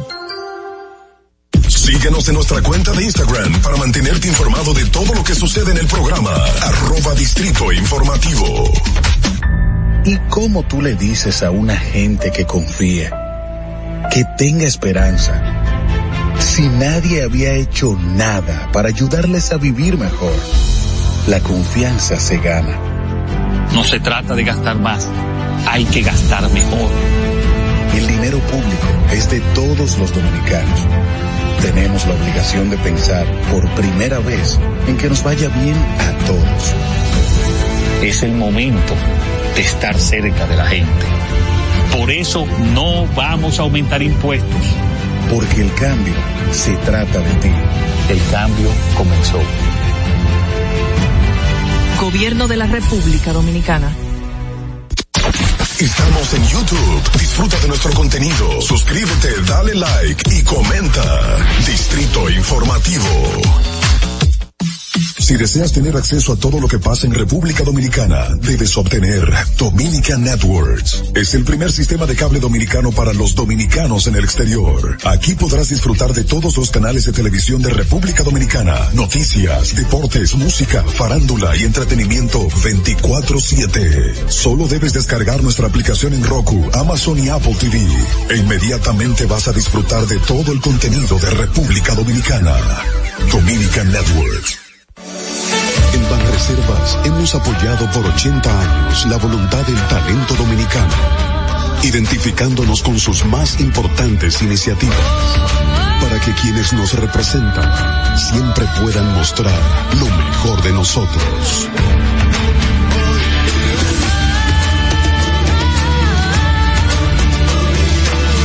Banreservas, 80 años siendo el banco de todos los dominicanos. ¿Viste qué rápido? Ya regresamos a tu distrito informativo. Así de rápido siempre volvemos a Distrito Informativo, el nuevo orden de la radio. Y estamos felices porque estamos acompañados de alguien de que siempre nos trae buenas informaciones y obviamente hasta nos trae canciones, así lo recordamos anteriormente que vino con, con el equipo eh, musical y nos trajo y nos Con el trío. Lo Buenos que- Lo Bueno Los- Queda, Lo ¿no? bueno queda, Así exacto. es. Y bueno, estamos aquí con el profesor Rafael Álvarez. Bienvenido, profesor, ¿cómo está? Muy bien, muy bien, gracias a Dios. Buenos días. Buenos días. Buenos A toda la audiencia, ahora tan temprano. Cuídense de esta gripe y del COVID, señores, que está dando todo. fuerte. Y bueno, vamos a hablar un tema muy importante que justo ayer estuvimos celebrando el Día de los Reyes y es acerca de los Reyes Magos y su origen. ¿De qué se trata? ¿Cuál es el origen de los Reyes Magos? Mira, en primer lugar, qué bueno que ustedes me invitaron a hablar de ese tema hoy y no ayer. Ah, ¿por qué? Eh, hace aproximadamente unos 15 o 20 días, en Italia hubo una situación con un arzobispo que fue a un colegio y en la, hablándole a los niños dijo que Santa Claus no existía. Entonces eso le generó a ese eh, señor todo un problema que tuvo después que salir a presentar disculpas y decir, no, espérense, ustedes me malinterpretaron, porque entendían que decirle a los niños que Santa Claus no existía era una manera como de matarles la infancia. Sí. La ilusión. Eh, entonces, él dijo, el arzobispo decía, no, espérense, porque lo que yo quiso decir fue que quien existió fue San Nicolás, no Santa Claus. Y que San Nicolás es el personaje sobre el que se erige la figura de Santa Claus.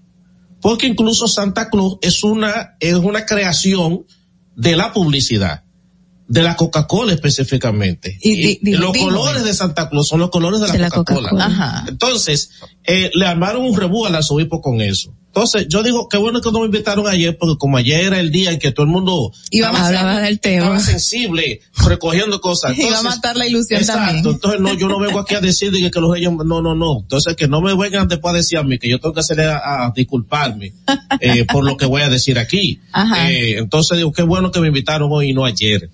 Pero Miren. a propósito de eso, Rafael, es cierto que en algunas colonias de Italia no existe lo que es pedirle los regalos a Santa Claus, San Nicolás, sino a una bruja.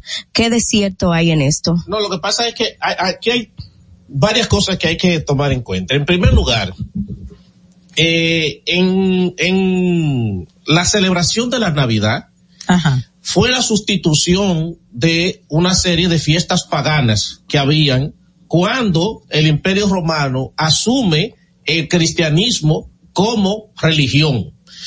Entre las fiestas que existían, existía una que se celebraba próximo entre el 24 y 25 de diciembre, que se llamaba la Estrimia, que era una fiesta que se hacía a la diosa Estrimia y en la cual se le entregaba regalos. De ahí es de donde viene la palabra estrenar.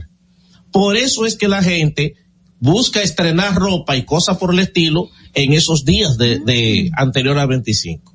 Entonces, en países europeos, la, eh, el regalo que se van a entregar a la gente se hace en esa fecha, más que en el lado de los, los, en, en el caso de los Reyes Magos. Incluso aquí mismo nosotros tenemos en Santiago, que en Santiago no se, no se da regalo Día de Reyes. No, el 25. En Santiago se da el 25. Eh, entonces, ¿qué quiero decir con esto? Eh, En, existía en Italia también lo que le llamaban la tradición de la befana, que la befana posteriormente fue lo que aquí se adaptó a la vieja Belén, porque la vieja Belén es una figura que solo existe en nosotros, en República Dominicana. Eso es creación de nosotros. ¿Y cómo llega la, antes, antes de entrar a los Reyes Magos, entonces, Sí. la vieja Belén, cómo solo se celebra aquí? ¿Por qué? Porque la vieja Belén es como el premio de consolación para la gente pobre. El que no pueda dar Ay, un regalo, sí, sí, el que no puede dar un regalo el día 6 de enero, entonces la vieja Belén es una semana después que le permite a la gente poder tener algún tipo de rejuego económico hasta coger prestado. El día 15, el día de Exacto. cobro. Exacto, entonces es, es un premio de consolación, pero lo que pasa es que según se dice es una adaptación de esta tradición que ya existía en Italia de la vieja Be- de la Befana. Mm. De la Befana. En nuestro caso la vieja Belén. Rafael, ¿y qué, quiénes son los Reyes Magos? Entonces vamos para los Reyes Magos. En primer lugar, la referencia que se conoce de los Reyes Magos es de Mateo, eh, San Mateo, texto Mateo capítulo 2, verso 1 en adelante. Mateo habla de que vinieron unos magos de Oriente para eh, adorar al niño. ¿Qué pasa? La palabra mago eh, tiene dos connotaciones. Viene de el griego eh, magus, que significa, en un lado significa sacerdote, para otro significa rey. Por eso eh, hay una especie de pleonasmo cuando decimos los reyes magos, porque mago y rey es lo mismo. Entonces cuando decimos Oh, mago, mira qué bien. rey. Cuando decimos rey, estamos diciendo en ese caso. Un mago. Eh, que dicho sea de paso, voy a hacer un paréntesis, aprovechando eso. Yo escucho mucha gente. ¿Cómo que reyes y magos serían lo mismo? Porque la figura del rey era la, la persona que, que en, en este, en el tiempo antiguo, el rey era el que dirigía, el que comandaba y los magos eran personas que, que, eh, con un perfil distinto. La palabra mago en algunos idiomas significaba rey. Y que en el caso de, los de los persas sí significaba sacerdote o persona con cierta sabiduría. O sabio. Exacto. Pero que en otros idiomas como el griego mago significaba rey. Entonces si decimos los reyes magos, rey y mago en este caso. Y es sí, lo mismo. Que va a decir que hacía un paréntesis en cuanto que yo veo mucha gente que eh, dice a grosso modo. Ajá. ahí hay un error. La palabra es grosso modo, porque grosso modo es una palabra latina que significa a grandes rasgos, a nivel general. Grosso modo por sí incluye la A. Ah. Cuando usted dice a grosso modo, está diciendo A dos veces. Porque- redundando. exacto, está redundando. Entonces la, la palabra no es a grosso modo, es grosso, modo. Debemos de Eh, traer un día al profesor. Rafael a hablar de algunas palabras que se pronuncian mal o se escriben mal. Son bastantes. exacto. Vamos a hacer eso para una próxima visita. Pero seguimos con los Reyes. Magos. Vamos a los Reyes ¿qué pasa? Lo que se estableció después es que eran tres por el, el- el número de regalos que llevaron. Llevaron oro, incienso y mirra. El oro generalmente eh, era el cristianismo ha establecido que Jesucristo cumple una triple dimensión: profeta, rey, eh, sacerdote, profeta y rey. El sacerdote es la persona, en este caso, en el caso de los magos, era la persona que tenía cierto nivel de erudición y sabiduría, porque en la zona que se conoce como Oriente, o hoy que se llama Medio Oriente, que comprendía lo que era el imperio persa, hoy en día es la parte que se llama Irán y la parte de Arabia, en esa zona había empezado todo un movimiento de personas, de astrólogos, que interpretaban la realidad a partir de las señales de las estrellas. Entonces, por eso Mateo habla de que venían de Oriente, eran las personas que estaban, que seguían estrellas y que era lo que le iluminaba lo que debían hacer. ¿Qué pasa? Por eso la estrella de Belén. Exacto. Entonces, Mateo, reitero, no dice cuánto eran, solamente dice que vinieron unos eh, y le trajeron regalos. ¿Qué pasa? Le traen tres regalos, reiteremos, ahí el cristianismo lo que dice es Jesucristo tiene la triple dimensión de sacerdote, profeta y rey. El regalo del oro está relacionado con el rey. El regalo del incienso está relacionado con el sacerdocio. Y el regalo de la mirra, entonces, está relacionado con la profecía. Por eso, entonces, los tres regalos. Hoy en día, eh, quizás lo que mucha gente no se ha detenido es a analizar lo que también representaba esas tres cosas e incluso en términos médicos y en la medicina de hoy se está haciendo experimento con el incienso y la mirra. Sí. ¿Qué pasa? El oro, según eh, Hipócrates, que fue el padre de la medicina, eh, co- aconsejaba el oro sobre todo para trabajar el tema de la dentadura en Grecia. Sí. Sí. Se hacían dientes de oro. Exacto. Sí, en los Y dientes. por eso todavía hay gente que se hace dientes de oro, dientes De de, plata, plata. con, con metales, porque es lo que aconsejaba Hipócrates, Hipócrates en ese momento. Incluso hasta el ciego de Nagua compuso una canción, ese diente de oro te queda bonito. Pero porque tenía alguna repercusión positiva en la salud o, o más allá de lo físico. Exacto. Primero porque eh, supuestamente la resina del oro, eso ayudaba al fortalecimiento de la, de la inmunidad de, de, de la persona. Y segundo porque cuando tú tenías un implante de, de oro, el diente tuyo era sustituido fundamentalmente y eso no te iba a volver a doler. Mira, que Jamás. pensaba que era porque te daba elegancia. No, era sobre todo porque Por moda. esa, no, recuerden que en ese tiempo no había anestesia ni nada de ese tipo de cosas. Para sacarle una abuela a una gente, andaba una persona que, co- acompañado con otro que iba con un, re- en un redoblante. Entonces, si te iban a sacar una muela para que no se escuchara el dolor, la persona que estaba al lado empezaba con un redoblante a sonar para que los otros no cogieran miedo. Entonces, a- así era como, como no se escucharan trataba. los gritos. Exacto, y no se escucharan los gritos. Pero también para que la persona que le están sacando la muela pusiese la mente en el redoblante y se tratara de, de, de despejar el dolor de la muela. En el caso, Bueno, cuando sacas una muela y un dolor de muela, no creo cómo lo logran, ¿no? Sin anestesia, imagínate. Sí, era complicado, pero eso se hacía en las barberías anteriormente. Por eso ustedes van a saber que hay relación entre los sillones del barbero y Con los sillones de, de, del odontólogo. Por eso son reclinables. Exacto, eh, eso por eso. Entonces, en el caso del incienso, el incienso se utilizaba para, eh, en primer lugar, para eh, eh, los dioses. En la, en la cultura china y japonesa utilizaban el incienso para hacer eh, una especie de humo que se suponía subía hasta la divinidad. Pero también el incienso se utilizaba para trabajar lo que antes se conocía como la melancolía. En el imperio romano le llamaban melancolía, en el imperio, en Grecia le llamaban histeria y hoy le llamamos depresión. Eh, nosotros a eso que hoy llamamos depresión, antes le llamábamos precundía.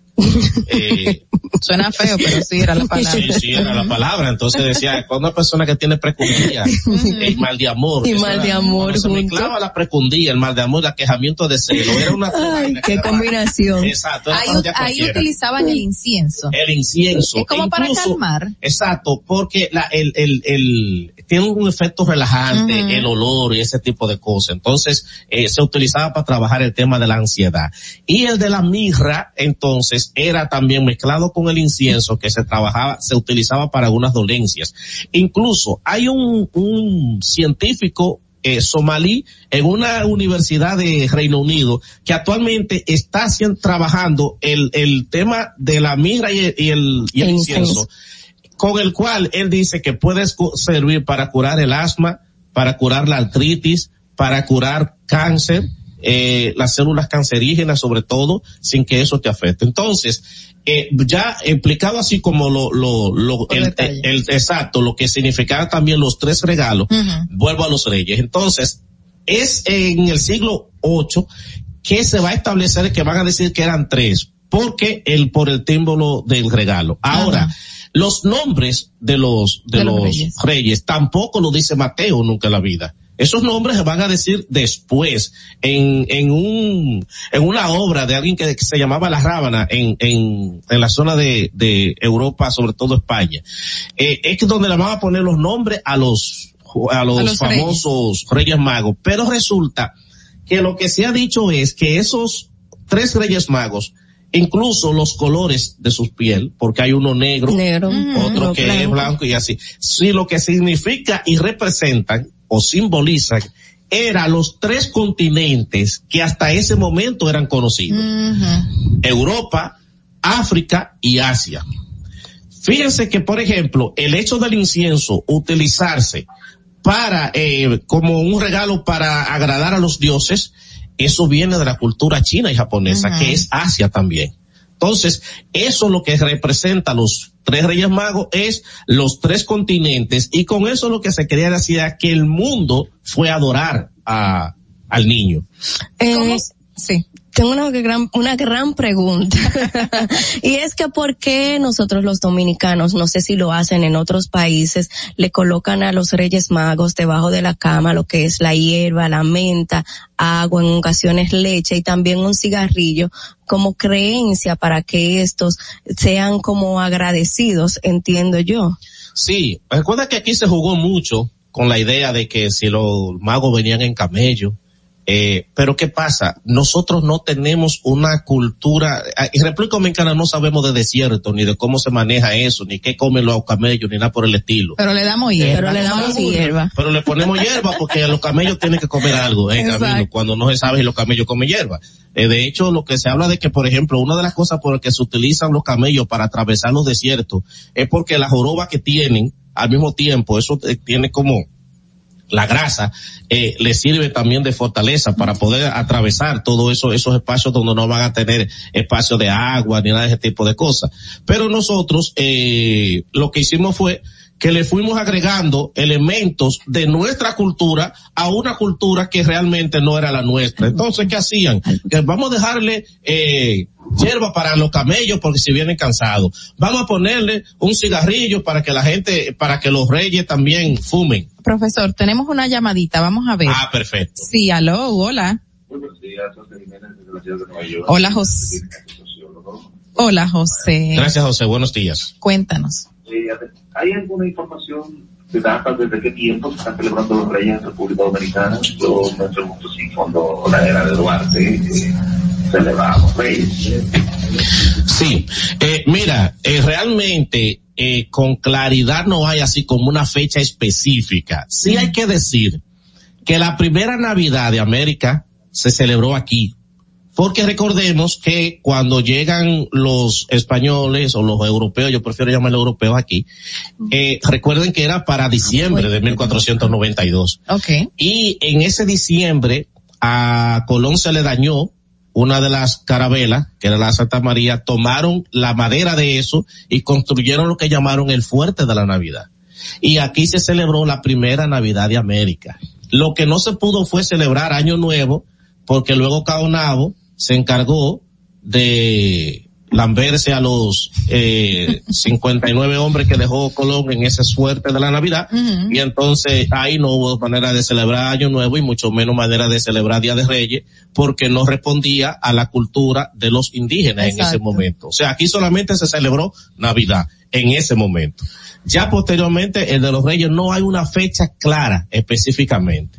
Ahora bien, ya en la medida en que España como tal asume la colonia, posteriormente sí empiezan a traerse esa serie de, de, De culturas de- o tradiciones. exacto, empiezan a traerse aquí. ¿Por, qué, por qué esa diferenciación de, de culturas y de celebraciones? Por ejemplo, si los tres Reyes Magos representaban los tres continentes que en ese momento existían, ¿por qué tenemos en Estados Unidos la celebración de, de Santa Claus y aquí en República Dominicana la celebración de los Reyes Magos? Es que recuerden, reitero, que el tema de Santa Claus es un tema eh, mercadológico y publicitario, no es un tema cristiano, ni es un tema de la religión. O sea que en un principio sí, estas personas de alguna manera u otra celebraban o, o conmemoraban los Reyes Magos.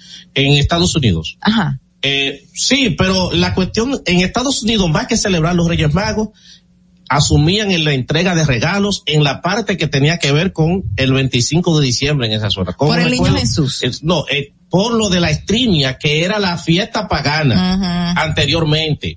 Y posteriormente, entonces, ya cuando empieza a llegar la cultura de los Reyes Magos, etcétera, etcétera, entonces ahí se cambia la fecha, pero anteriormente era entre el 24 y 25 de diciembre que se Pero también hay algo de, no sé si es cierto, porque lo leí, tengo el recuerdo vagamente, de que hubo una división o pérdida de estas tradiciones o una, una discusión entre lo que era Santa Claus, Papá Noel, al igual que los Reyes Magos, cuando se da la, divis- la división de la iglesia entre Lutero y la protestante. Sí. Bueno, eh, recordemos, la Iglesia Católica ha tenido varias divisiones. Entre ellos está la división protestante por el lado de Lutero, pero anteriormente ya existía también la Iglesia Católica Ortodoxa. Entonces, en la Iglesia Católica Ortodoxa, eh, de fueron también donde empezaron a, es la Iglesia Católica Ortodoxa la que también va a empezar a darle más fortaleza al tema de los reyes. Eh, todavía incluso nosotros mismos, cuando digo nosotros, no- nos referimos a la Iglesia Católica que está, eh, depende de Roma, el Vaticano, donde está el Papa, etcétera. Todavía nosotros también teníamos la, eh, la, La, la, la cultura, la de celebrar el lo que era el, el- para en el tiempo del 24 al 25, no para eh, Reyes. Entonces, lo que pasa es que cuando le- la, en el día 6 de enero lo que la iglesia celebra es una fiesta que se conoce como la Epifanía del Señor. Entonces, incluso el tema de los cumpleaños, en un primer momento, la iglesia los condenó, los aceptó cuando empezó a relacionar el cumpleaños con el nacimiento de Cristo. Entonces, cuando ya se asume la Navidad, el cumpleaños como la- eh, y el tiempo de- del nacimiento de Cristo, ya posteriormente entonces el tema de los reyes se traslada al día de la fiesta de la Epifanía. Profesor, tenemos una llamada. Vamos a recibirla. Muy bien. Sí, hola. Buenos días. Josefino, buenos días. Eh, ¿Qué tiene que preguntar al profesor? A propósito que él está hablando de los reyes, eh, ¿por qué si Jesucristo se dice que nació en diciembre, los reyes entregan en enero? Ellos fueron en enero a llevarle los regalos o, o fue para el nacimiento.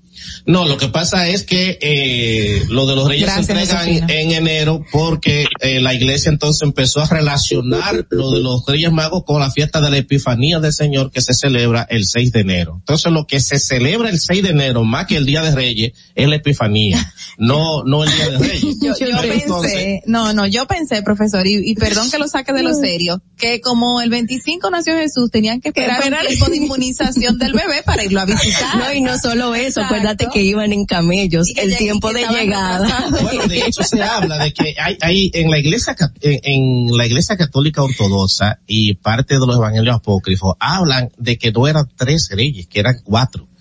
y ajá. que el cuarto no llegó porque él Se iba perdió. por no, él iba por todo el camino, él llevaba perlas, era para entregarles. Entonces, en la medida que él fue viendo gente con situaciones de que ameritaban ayuda, él le- se, se detenía y le regalaba una perla y le iba dando esto, le iba Y al dando lo final otro. quedó sin y nada. Al final quedó sin nada y no llegó hasta donde Jesús.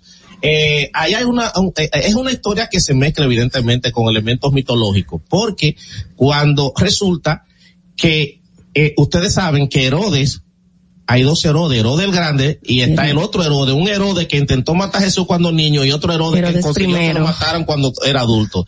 Eh, lo que un Herodes no pudo, eh, lo, El otro lo logró. Continuó el otro. Entonces, ¿qué pasa?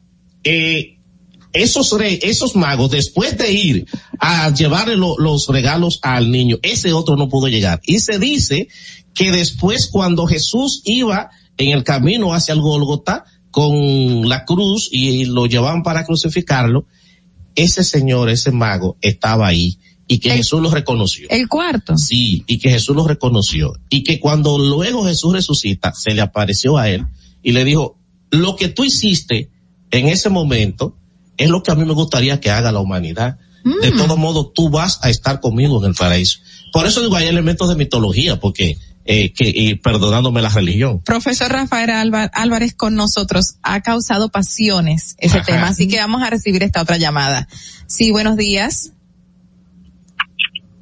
Buenos días. Buenos días. Sí, buen día. ¿Se escucha bien ahí? Sí, Marilyn, adelante. Marilyn, buenos días, cuéntanos. Eh, Muchas bendiciones, chicas. Amén. Una pregunta para, para el profesor. Diga. Eh, yo nunca, nunca he estado segura de nada de eso. ¿Existen pruebas de todo eso? De que Jesús nació para esta fecha, porque para, en esa zona es muy helado en, en estos tiempos y no, no pastorean lo, lo, lo, la, las ovejas para, para esa fecha. ¿Qué prueba hay de todo eso que yo pueda creerlo? Dígame un tiempo, por favor. Gracias, Marilyn. Reitero, todas estas festividades de la Navidad y eso fueron la sustitución de fiestas paganas cuando el cristianismo, eh, el imperio romano asume el cristianismo. La palabra pagano viene del latín paganus, que significa campesino. Los paganos eran las personas que vivían a las afueras del imperio romano y a quien el cristianismo entendió que debían eh, convertirlos a- a- a- a esa religión. En la relación de la Navidad, del 25 de la Navidad, los paganos o el imperio romano celebraban lo que llamaban la fiesta las Saturnalias. Y dentro de las Saturnalias había una fiesta que era la fiesta del Sol Invictus, porque la religión tenía mucho que ver con los temas de la naturaleza, por eso adoraban diferentes dioses, etcétera. Entonces, esa fiesta del Sol Invictus es la que posteriormente se va a sustituir por la fiesta del nacimiento de Jesús para una especie de 25 de diciembre. Por eso todavía en Estados Unidos al domingo le llaman Sunday, que es Día del Sol. Del Sol. Exacto. Eh, porque siguen asumiendo esa parte. Entonces, lo que, eh, por eso digo, hay incluso en el tema de, de lo que tuvo que ver con el conteo, para especificar que Jesucristo nació en esta época. De hecho, hay un error y se establece que incluso Jesucristo nació dos años antes, eh, digo, dos años después de la era cristiana. De la era cristiana. Exacto. Entonces ahí hay Bueno. ciertos errores. Bueno, hay muchísima información y, y por dónde abundar y de qué decir y la gente está muy interesada en el tema, pero lamentablemente llegamos al final con el, to- el profesor Rafael No, Álvarez. y que además que uno ponerse de que a quitarle creencia a las personas a esta altura del juego eh, eh, es complejo, es mejor dejarlo así. ya está, ya están los niños Ya estamos creyendo en los tarde. Reyes Magos y bueno, ya, que sigan creyendo, ¿verdad? Es y mejor bueno, todavía. exacto. Bueno, antes de irnos a la pausa, vamos a repetir la pregunta del día. ¿Cuál considera usted que fue el mejor funcionario del año 2021? Seguimos con más en Distrito Informativo, volvemos en breve. Atentos, no te muevas de ahí. En breve más contenido en tu distrito informativo. En Banreservas hemos apoyado por 80 años la voluntad del talento dominicano, identificándonos con sus más importantes iniciativas, para que quienes nos representan siempre puedan mostrar lo mejor de nosotros.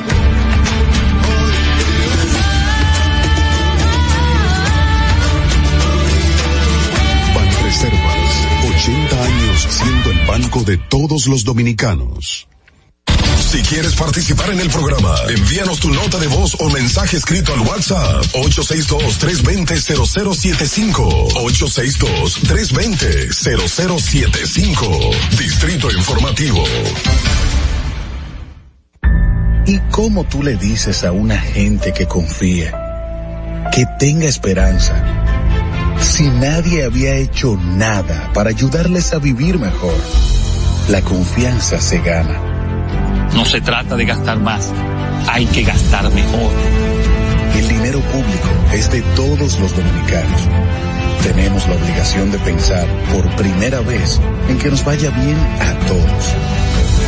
Es el momento de estar cerca de la gente. Por eso no vamos a aumentar impuestos. Porque el cambio se trata de ti. El cambio comenzó. Gobierno de la República Dominicana. Y, y- y aquí está el equipo del gusto, la bella Dolphy Peláez. Busquen un suape y busquen un recogedor porque me voy a regar. Lo acompaña ñonguito. usted se sacrifique tanto en su oficina hasta las 8 de la noche.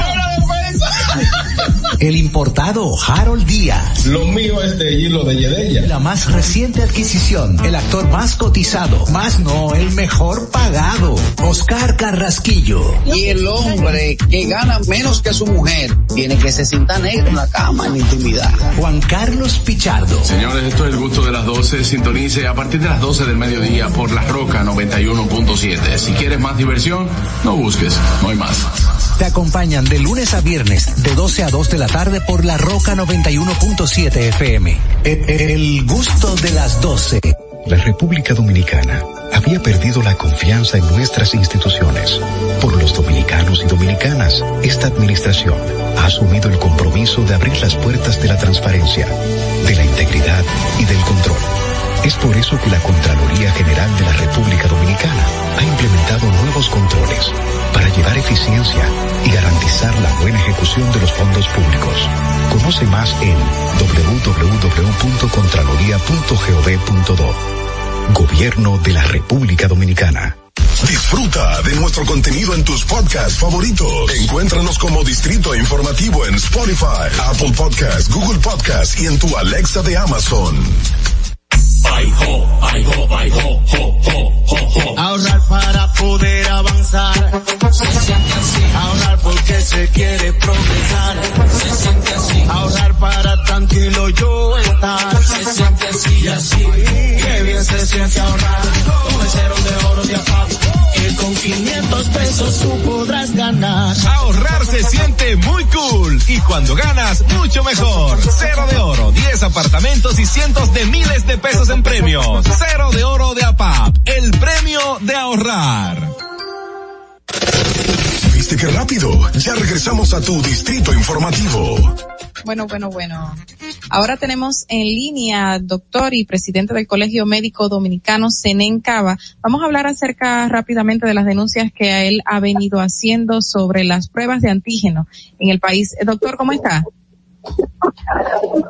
Estamos bien, llegando al trabajo ahora mismo. Ay, ay, ay, no le quitaremos mucho tiempo, doctor. ¿Qué es lo que está pasando? No, ¿Cuál no, pero dispuesto aquí a responder.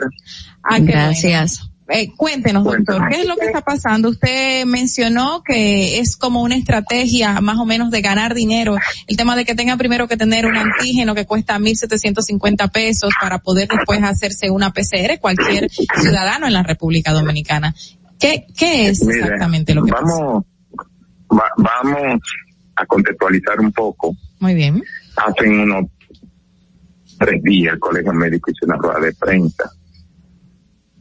Porque muchos de nuestros de nuestros miembros y del personal de salud están cayendo, como se dice en la jerigonza popular, como mosca en los hospitales, contagiados, afectados. Y entonces en esa, en esa eh, locución, en esa rueda de prensa, nosotros hacíamos una serie de observancias al gobierno como rector del modelo de seguridad social y de la salud en sentido general. Okay. Una de estas era, iba a tender que como rector del modelo eliminara la odiosa disposición que la CISARCIL el año pasado, en el mes de abril, emitió con el apoyo del Consejo de la Seguridad Social, de que las personas para accesar a una PCR tenían o estaban compelidos a hacerse una prueba antigénica. Es cosa conocida que los antígenos son importantes, son buenos, pero además nosotros decimos que en el caso particular del Omicron, que a diferencia de las otras variantes, ya en poco tiempo no lo va a encontrar en las fosas nasales por lo regular, sino en la garganta, que eso está estudiado. El gobierno debía disponer que esa medida fuera eliminada. Primero, porque resulta una carga muy onerosa para los trabajadores, para la propia clase media, que ganan 20, 20 mil y pico de pesos. Imagínense en el caso particular de una familia donde el esposo esté contagiado Así mismo. y dos hijos, además de la persona que trabaja. Son 8 mil pesos que hay que pagar. Y un salario que en el mejor de los casos llega a 25 mil. Estamos hablando que de un fuetazo que tiene que dar por prueba la tercera parte de su salario. Claro. Eh, La, la mitad del salario. que además tiene que comprar medicamentos. Pero además, imagínese que, que usted no tiene un trabajo fijo, sino que usted está en la informalidad. Esa es la busca. Doctor, ¿y cuáles serían las recomendaciones que usted haría en este caso? Entonces nosotros le pedimos al gobierno que mientras dure el pico pandémico, el envíen, oye, aquí, aquí, óigame, aquí los médicos nos estamos sacrificando, el sector salud se está sacrificando, el pueblo se está sacrificando. ¿Cuál es el sacrificio, el valor social agregado que se le pide a estos negocios de salud? llamados laboratorios que han proliferado como, como la verdolaga. En un o a las ARS, ¿cuál es el sacrificio? En plena pandemia se ganaron 6 mil millones de pesos. El año pasado, entre abril y mayo, el gobierno le pagó a las ARS por concepto de laboratorio que le hicieron a la gente de los cuartos de nosotros, del pueblo. Les pagó 3.401 millones de pesos. ¿Qué nosotros decimos? Aquí tenemos todos que aportar nuestra cuota de sacrificio.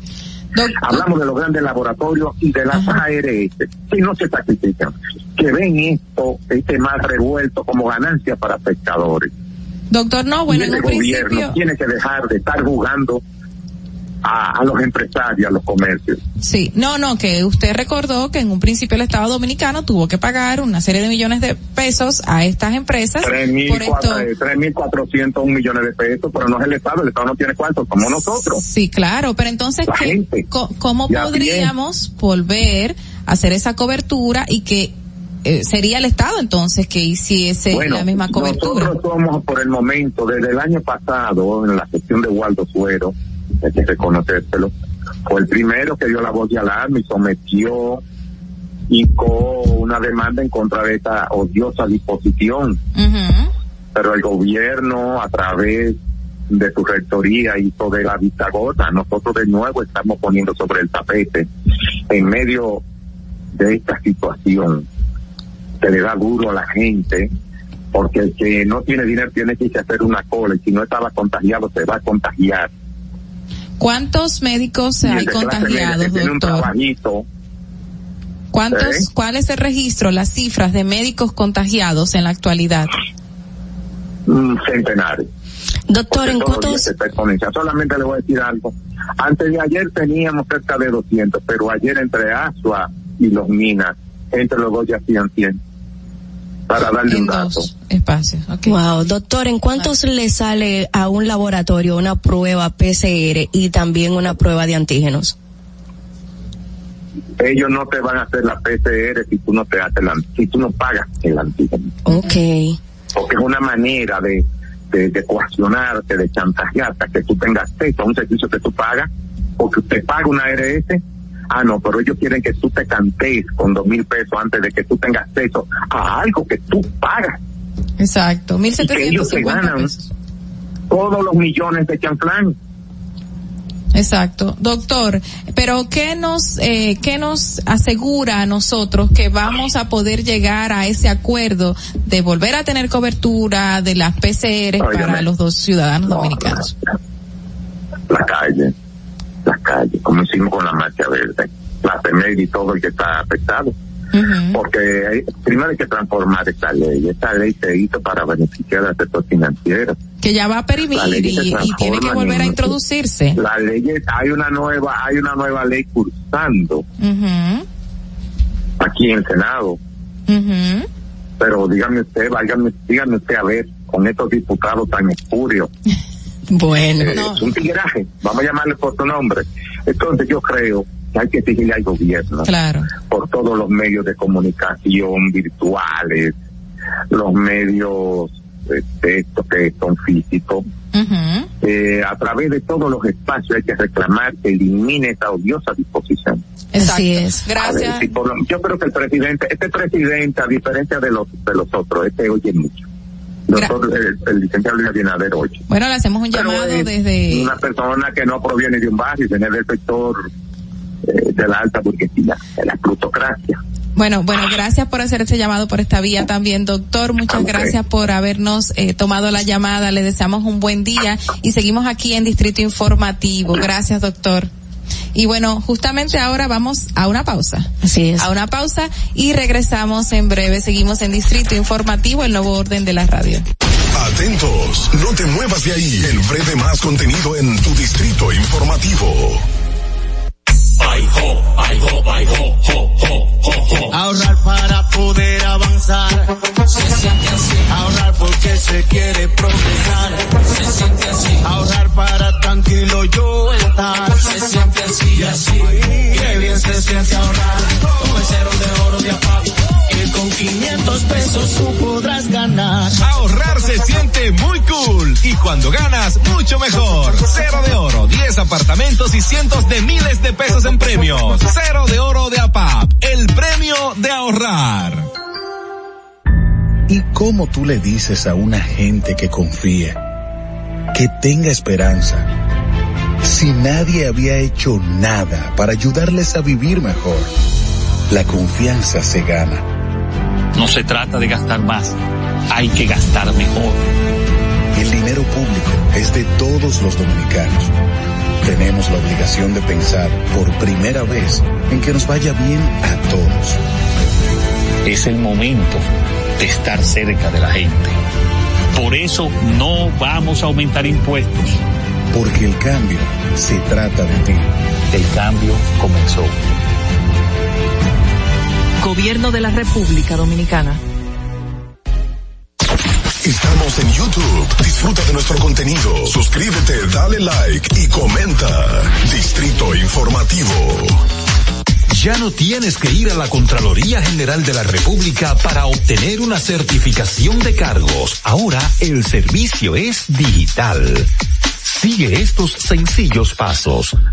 Ingresa a www.contraloría.gov.do. Selecciona el servicio de certificaciones de cargos en el menú superior. Completa las informaciones. Adjunta tu cédula y constancia de trabajo. Envía tu solicitud y revisa tu correo electrónico. Cuando tu certificación esté lista, podrás descargarla e imprimirla. Contraloría General de la República. Ahí mismito donde estás. O tal vez aquí, recostado bajo una mata de coco. O en la arena tomando el sol. O dentro del agua, no muy al fondo. O simplemente caminando por la orilla. Ahí mismo, abre tu nueva cuenta móvil BH de León. 100% digital y sin costo. La creas en minutos con cero pesos desde Móvil Banking Personal. Háblele a donde quieras. Solo necesitas tu celular. Banco BH de León. Estás disfrutando de Distrito Informativo con Maudi Espinosa, Ogla Enesia Pérez y Carla Pimentel.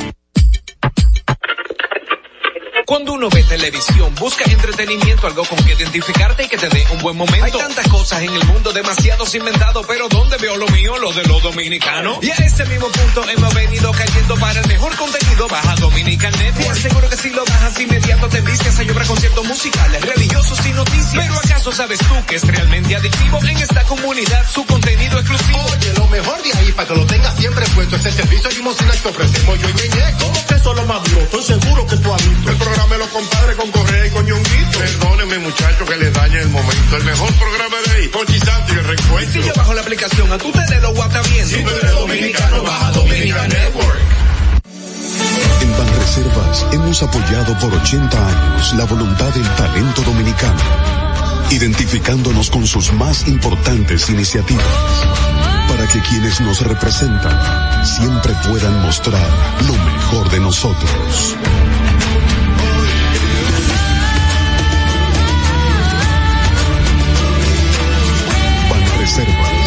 80 años siendo el banco de todos los dominicanos. ¿Viste qué rápido? Ya regresamos a tu distrito informativo. Seguimos aquí en Distrito Informativo, el nuevo orden de la radio. Inmediatamente vamos a repetir la pregunta del día de hoy. ¿Cuál considera usted que fue el mejor funcionario del año 2021? Y ya tenemos notas de voz, está en la pantalla por si quieren llamar o comentar mediante nota de voz. Nosotros, mientras tanto, vamos a escuchar las voz, notas que ya tenemos aquí, ¿verdad, chicos? Bueno, eh, buen día. En mi ranking está eh, Gloria Reyes, eh, Milton eh, Morrison y Jean Luis Rodríguez. Entiendo que son los mejores valorados de, de este gobierno. Quizás hayan mejores, pero a la memoria esos son los mis favoritos, o sea, en mi criterio personal. Buen día. Bien. Gloria Reyes. La siguiente. Buenos días, Distrito Informativo. Mi nombre es Yamaira Brea. Creo que el funcionario mejor valorado del pasado año es David Collado. David Collado. Turismo. Seguimos. Hola, hola, buenos días. Bueno, yo creo que la función de cada funcionario tiene que ser que sea bueno en el puesto donde está. Ajá. Y para mí no son buenos ninguno, no fue bueno ninguno en 2021. Muy radical el oyente. Pero hay que respetarle su opinión. Ser eficiente en su trabajo. Ok. Y tratar de hacer las cosas bien, porque para eso está ahí. Un saludo. Gracias. Un saludo igual. Siguiente. Fellito Suberví, en mi parecer, es uno de los funcionarios que ha tenido mejor desempeño. Digo, la Hay la otros casa. más, La pero Ujú. para decirlo uno, ¿verdad? Fellito Suberví. Ok. Para mí el funcionario que ha tenido mejor aceptación ha sido Omar Fernández. Omar Fernández, diputado. Omar Fernández, diputado, sí. Para mí uno de los funcionarios que está haciendo un buen trabajo es Fellito Suberbi. Ah, ya tiene dos. repite. Siguiente. En el 2021 el mejor ministro a mí fue eh, Wellington Arnold. Wellington Arnold. Tuvo un buen desempeño. Ahora sí, Napa. Bueno, me gustaría destacar, aunque no sea muy llamativo su trabajo, aunque no lo conozcan muchos lo que están haciendo, pero Bolívar Valera, José Bolívar Valera también está haciendo un buen trabajo. Son regidores. De diputados. No, diputado. Ah, Bolívar de la Bolívar Otros ah, sí. que están haciendo un buen trabajo, pero me gustaría destacar a esos dos. Ah, y a José Horacio, exacto. Y José Horacio. Siguiente. Yo considero que el mejor funcionario de este gobierno ha sido el ministro de Medio Ambiente, el señor Orlando Jorge Mera. Ok. Que lo tuvimos también por aquí en entrevista. Muy, eh, realmente ha hecho un buen trabajo. Eh, sí, podría, podría decirse que eh, a mi entender es uno de los que mejores han trabajado este año 2021. Seguimos. Buenos días, buenos días, muchas bendiciones, distrito informativo. Bueno, a mí me la pusieron un poquito difícil porque el mejor funcionario siempre se lo lleva don Roberto Casal, archivo general de la nación, pero eh, fuera de don Roberto le doy también al señor Deligne Ascensión. Ah, Deligne Ascensión. buen trabajo también. Gracias. Qué bueno, señores, eh, mira, eh, David Collado tuvo dos, Fellito Suberví tuvo dos personas y dentro de los mejores eh, funcionarios del año 2021 también se encuentran, señalados por ustedes, Gloria Reyes, Milton Morrison, Orlando Jorge Mera, Deligne Ascensión, Omar Fernández, Wellington Arnaud, Bolívar Valera y José Horacio Rodríguez. Y ninguno también estuvo dentro de la categoría de los mejores funcionarios del año 2021. Yo estoy de acuerdo con que eh, no hay que resaltar a nadie porque todo el mundo tiene que trabajar y tiene, que, hacer su trabajo y para eso está ahí. Lamentablemente cuando alguien hace su trabajo ahí los resaltamos y decimos, ay, qué buen funcionario. No, todo el mundo tiene que trabajar y eso no debe ser algo de alarde. Ahora, eso es lo que vivimos en República Dominicana y por eso los estamos mencionando ahora mismo. Así es. ¿Cuál es tu mejor funcionario del año? Para mí, a mí me gusta Omar Fernández. ¿Te gusta Omar Sí, Omar Fernández, y al igual que José Horacio, como dijo la oyente. Son jóvenes diputados que están haciendo muy buen trabajo, se le ve la parte social, se le ve la labor social que van realizando en su gestión. Hay que ver y seguir evaluando otros funcionarios, apenas los que llevamos ya un año y algo de gobierno y unos cuantos meses. Como tú dices, sí, para eso es que están ahí, pero es bueno resaltar cuando se está haciendo un buen trabajo para que sigan trabajando bien. Distrito Informativo. Bueno, seguimos aquí en el nuevo orden de la radio Distrito Informativo. Madeline, ¿qué le regalaste a la niña? Bueno, ¿qué sabes? Que mi hija lo que quería era popis, bicicletas y muñecas. Con ocho años y aún piensa en muñecas. Digo, con ocho no, con nueve. Con nueve años todavía piensa en muñecas y lo que hice fue un cambio de bicicleta. Ah, le compraste otra bicicleta. Otra más. Sí. Mira, ¿y por qué los No, vieja no, que ya no le quedaba. ¿Por qué los niños quieren popis? O sea, yo me Es la nueva tendencia. eso es supuestamente relajante. Y que quita el estrés. Pero no entiendo qué estrés, va a tener un niño. Porque no trabajan, solamente están pendientes.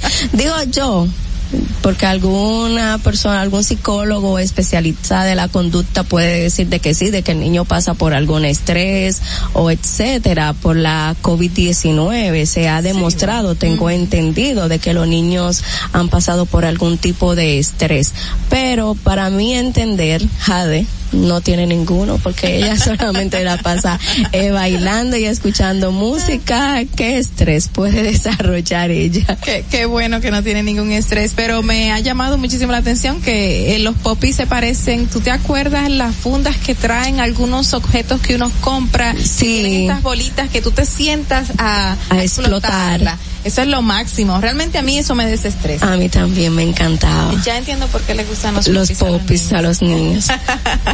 Bueno, a ustedes gracias por estar eh, con nosotros esta mañana y esperemos que la pasen muy bien con sus familiares, que disfruten estos días. Eh, bueno, ya se acabaron las vacaciones, lamentablemente para todos. Vamos a volver a la normalidad. Ya es una semana diferente porque las fiestas navideñas ya llegaron a su fin. Y me imagino que mucha gente quitó el arbolito. Así que eh, vamos a despedir ahora. ¿Algo que no, no es cuanto. Muchísimas gracias a toda nuestra audiencia de Distrito Informativo. Regresamos mañana martes, un nuevo día con cargado de muchísimas informaciones de lunes a viernes de 7 a 9 de la mañana, Distrito Informativo. También síganos en nuestras redes sociales y pueden ampliar cada una de nuestras informaciones en distritoinformativord.com. No se pierde ella en decir que nos sigan por las redes sociales. Y bueno, gracias a todos ustedes por estar con nosotros. Les deseamos un muy buen día. Hasta mañana. Dominica Networks presenta Distrito Informativo.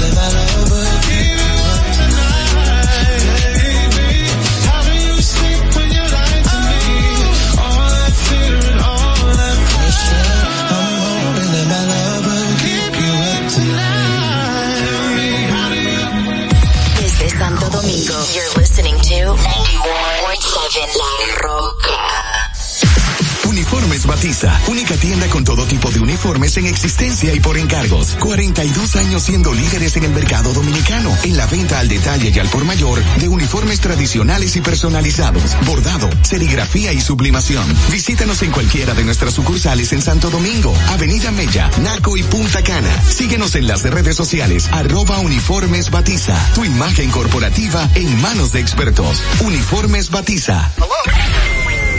Y, y- y aquí está el equipo del gusto, la bella Dolphy Peláez. Busquen un suape y busquen un recogedor porque me voy a regar. Lo acompaña ñonguito. Se sacrifique tanto en su oficina hasta las 8 de la noche. El importado Harold Díaz. Lo mío es de hilo de Yedella. La más reciente adquisición, el actor más cotizado, más no el mejor pagado, Oscar Carrasquillo. Y el hombre que gana menos que su mujer tiene que se sienta negro en la cama, en la intimidad. Juan Carlos Pichardo. Señores, esto es el gusto de las 12. Sintonice a partir de las 12 del mediodía por La Roca 91.7. Si quieres más diversión, no busques, no hay más. Te acompañan de lunes a viernes, de 12 a 2 de la tarde por La Roca 91.7 FM. El gusto de las 12. Ahora en La Roca, el, el- el- éxito trending de.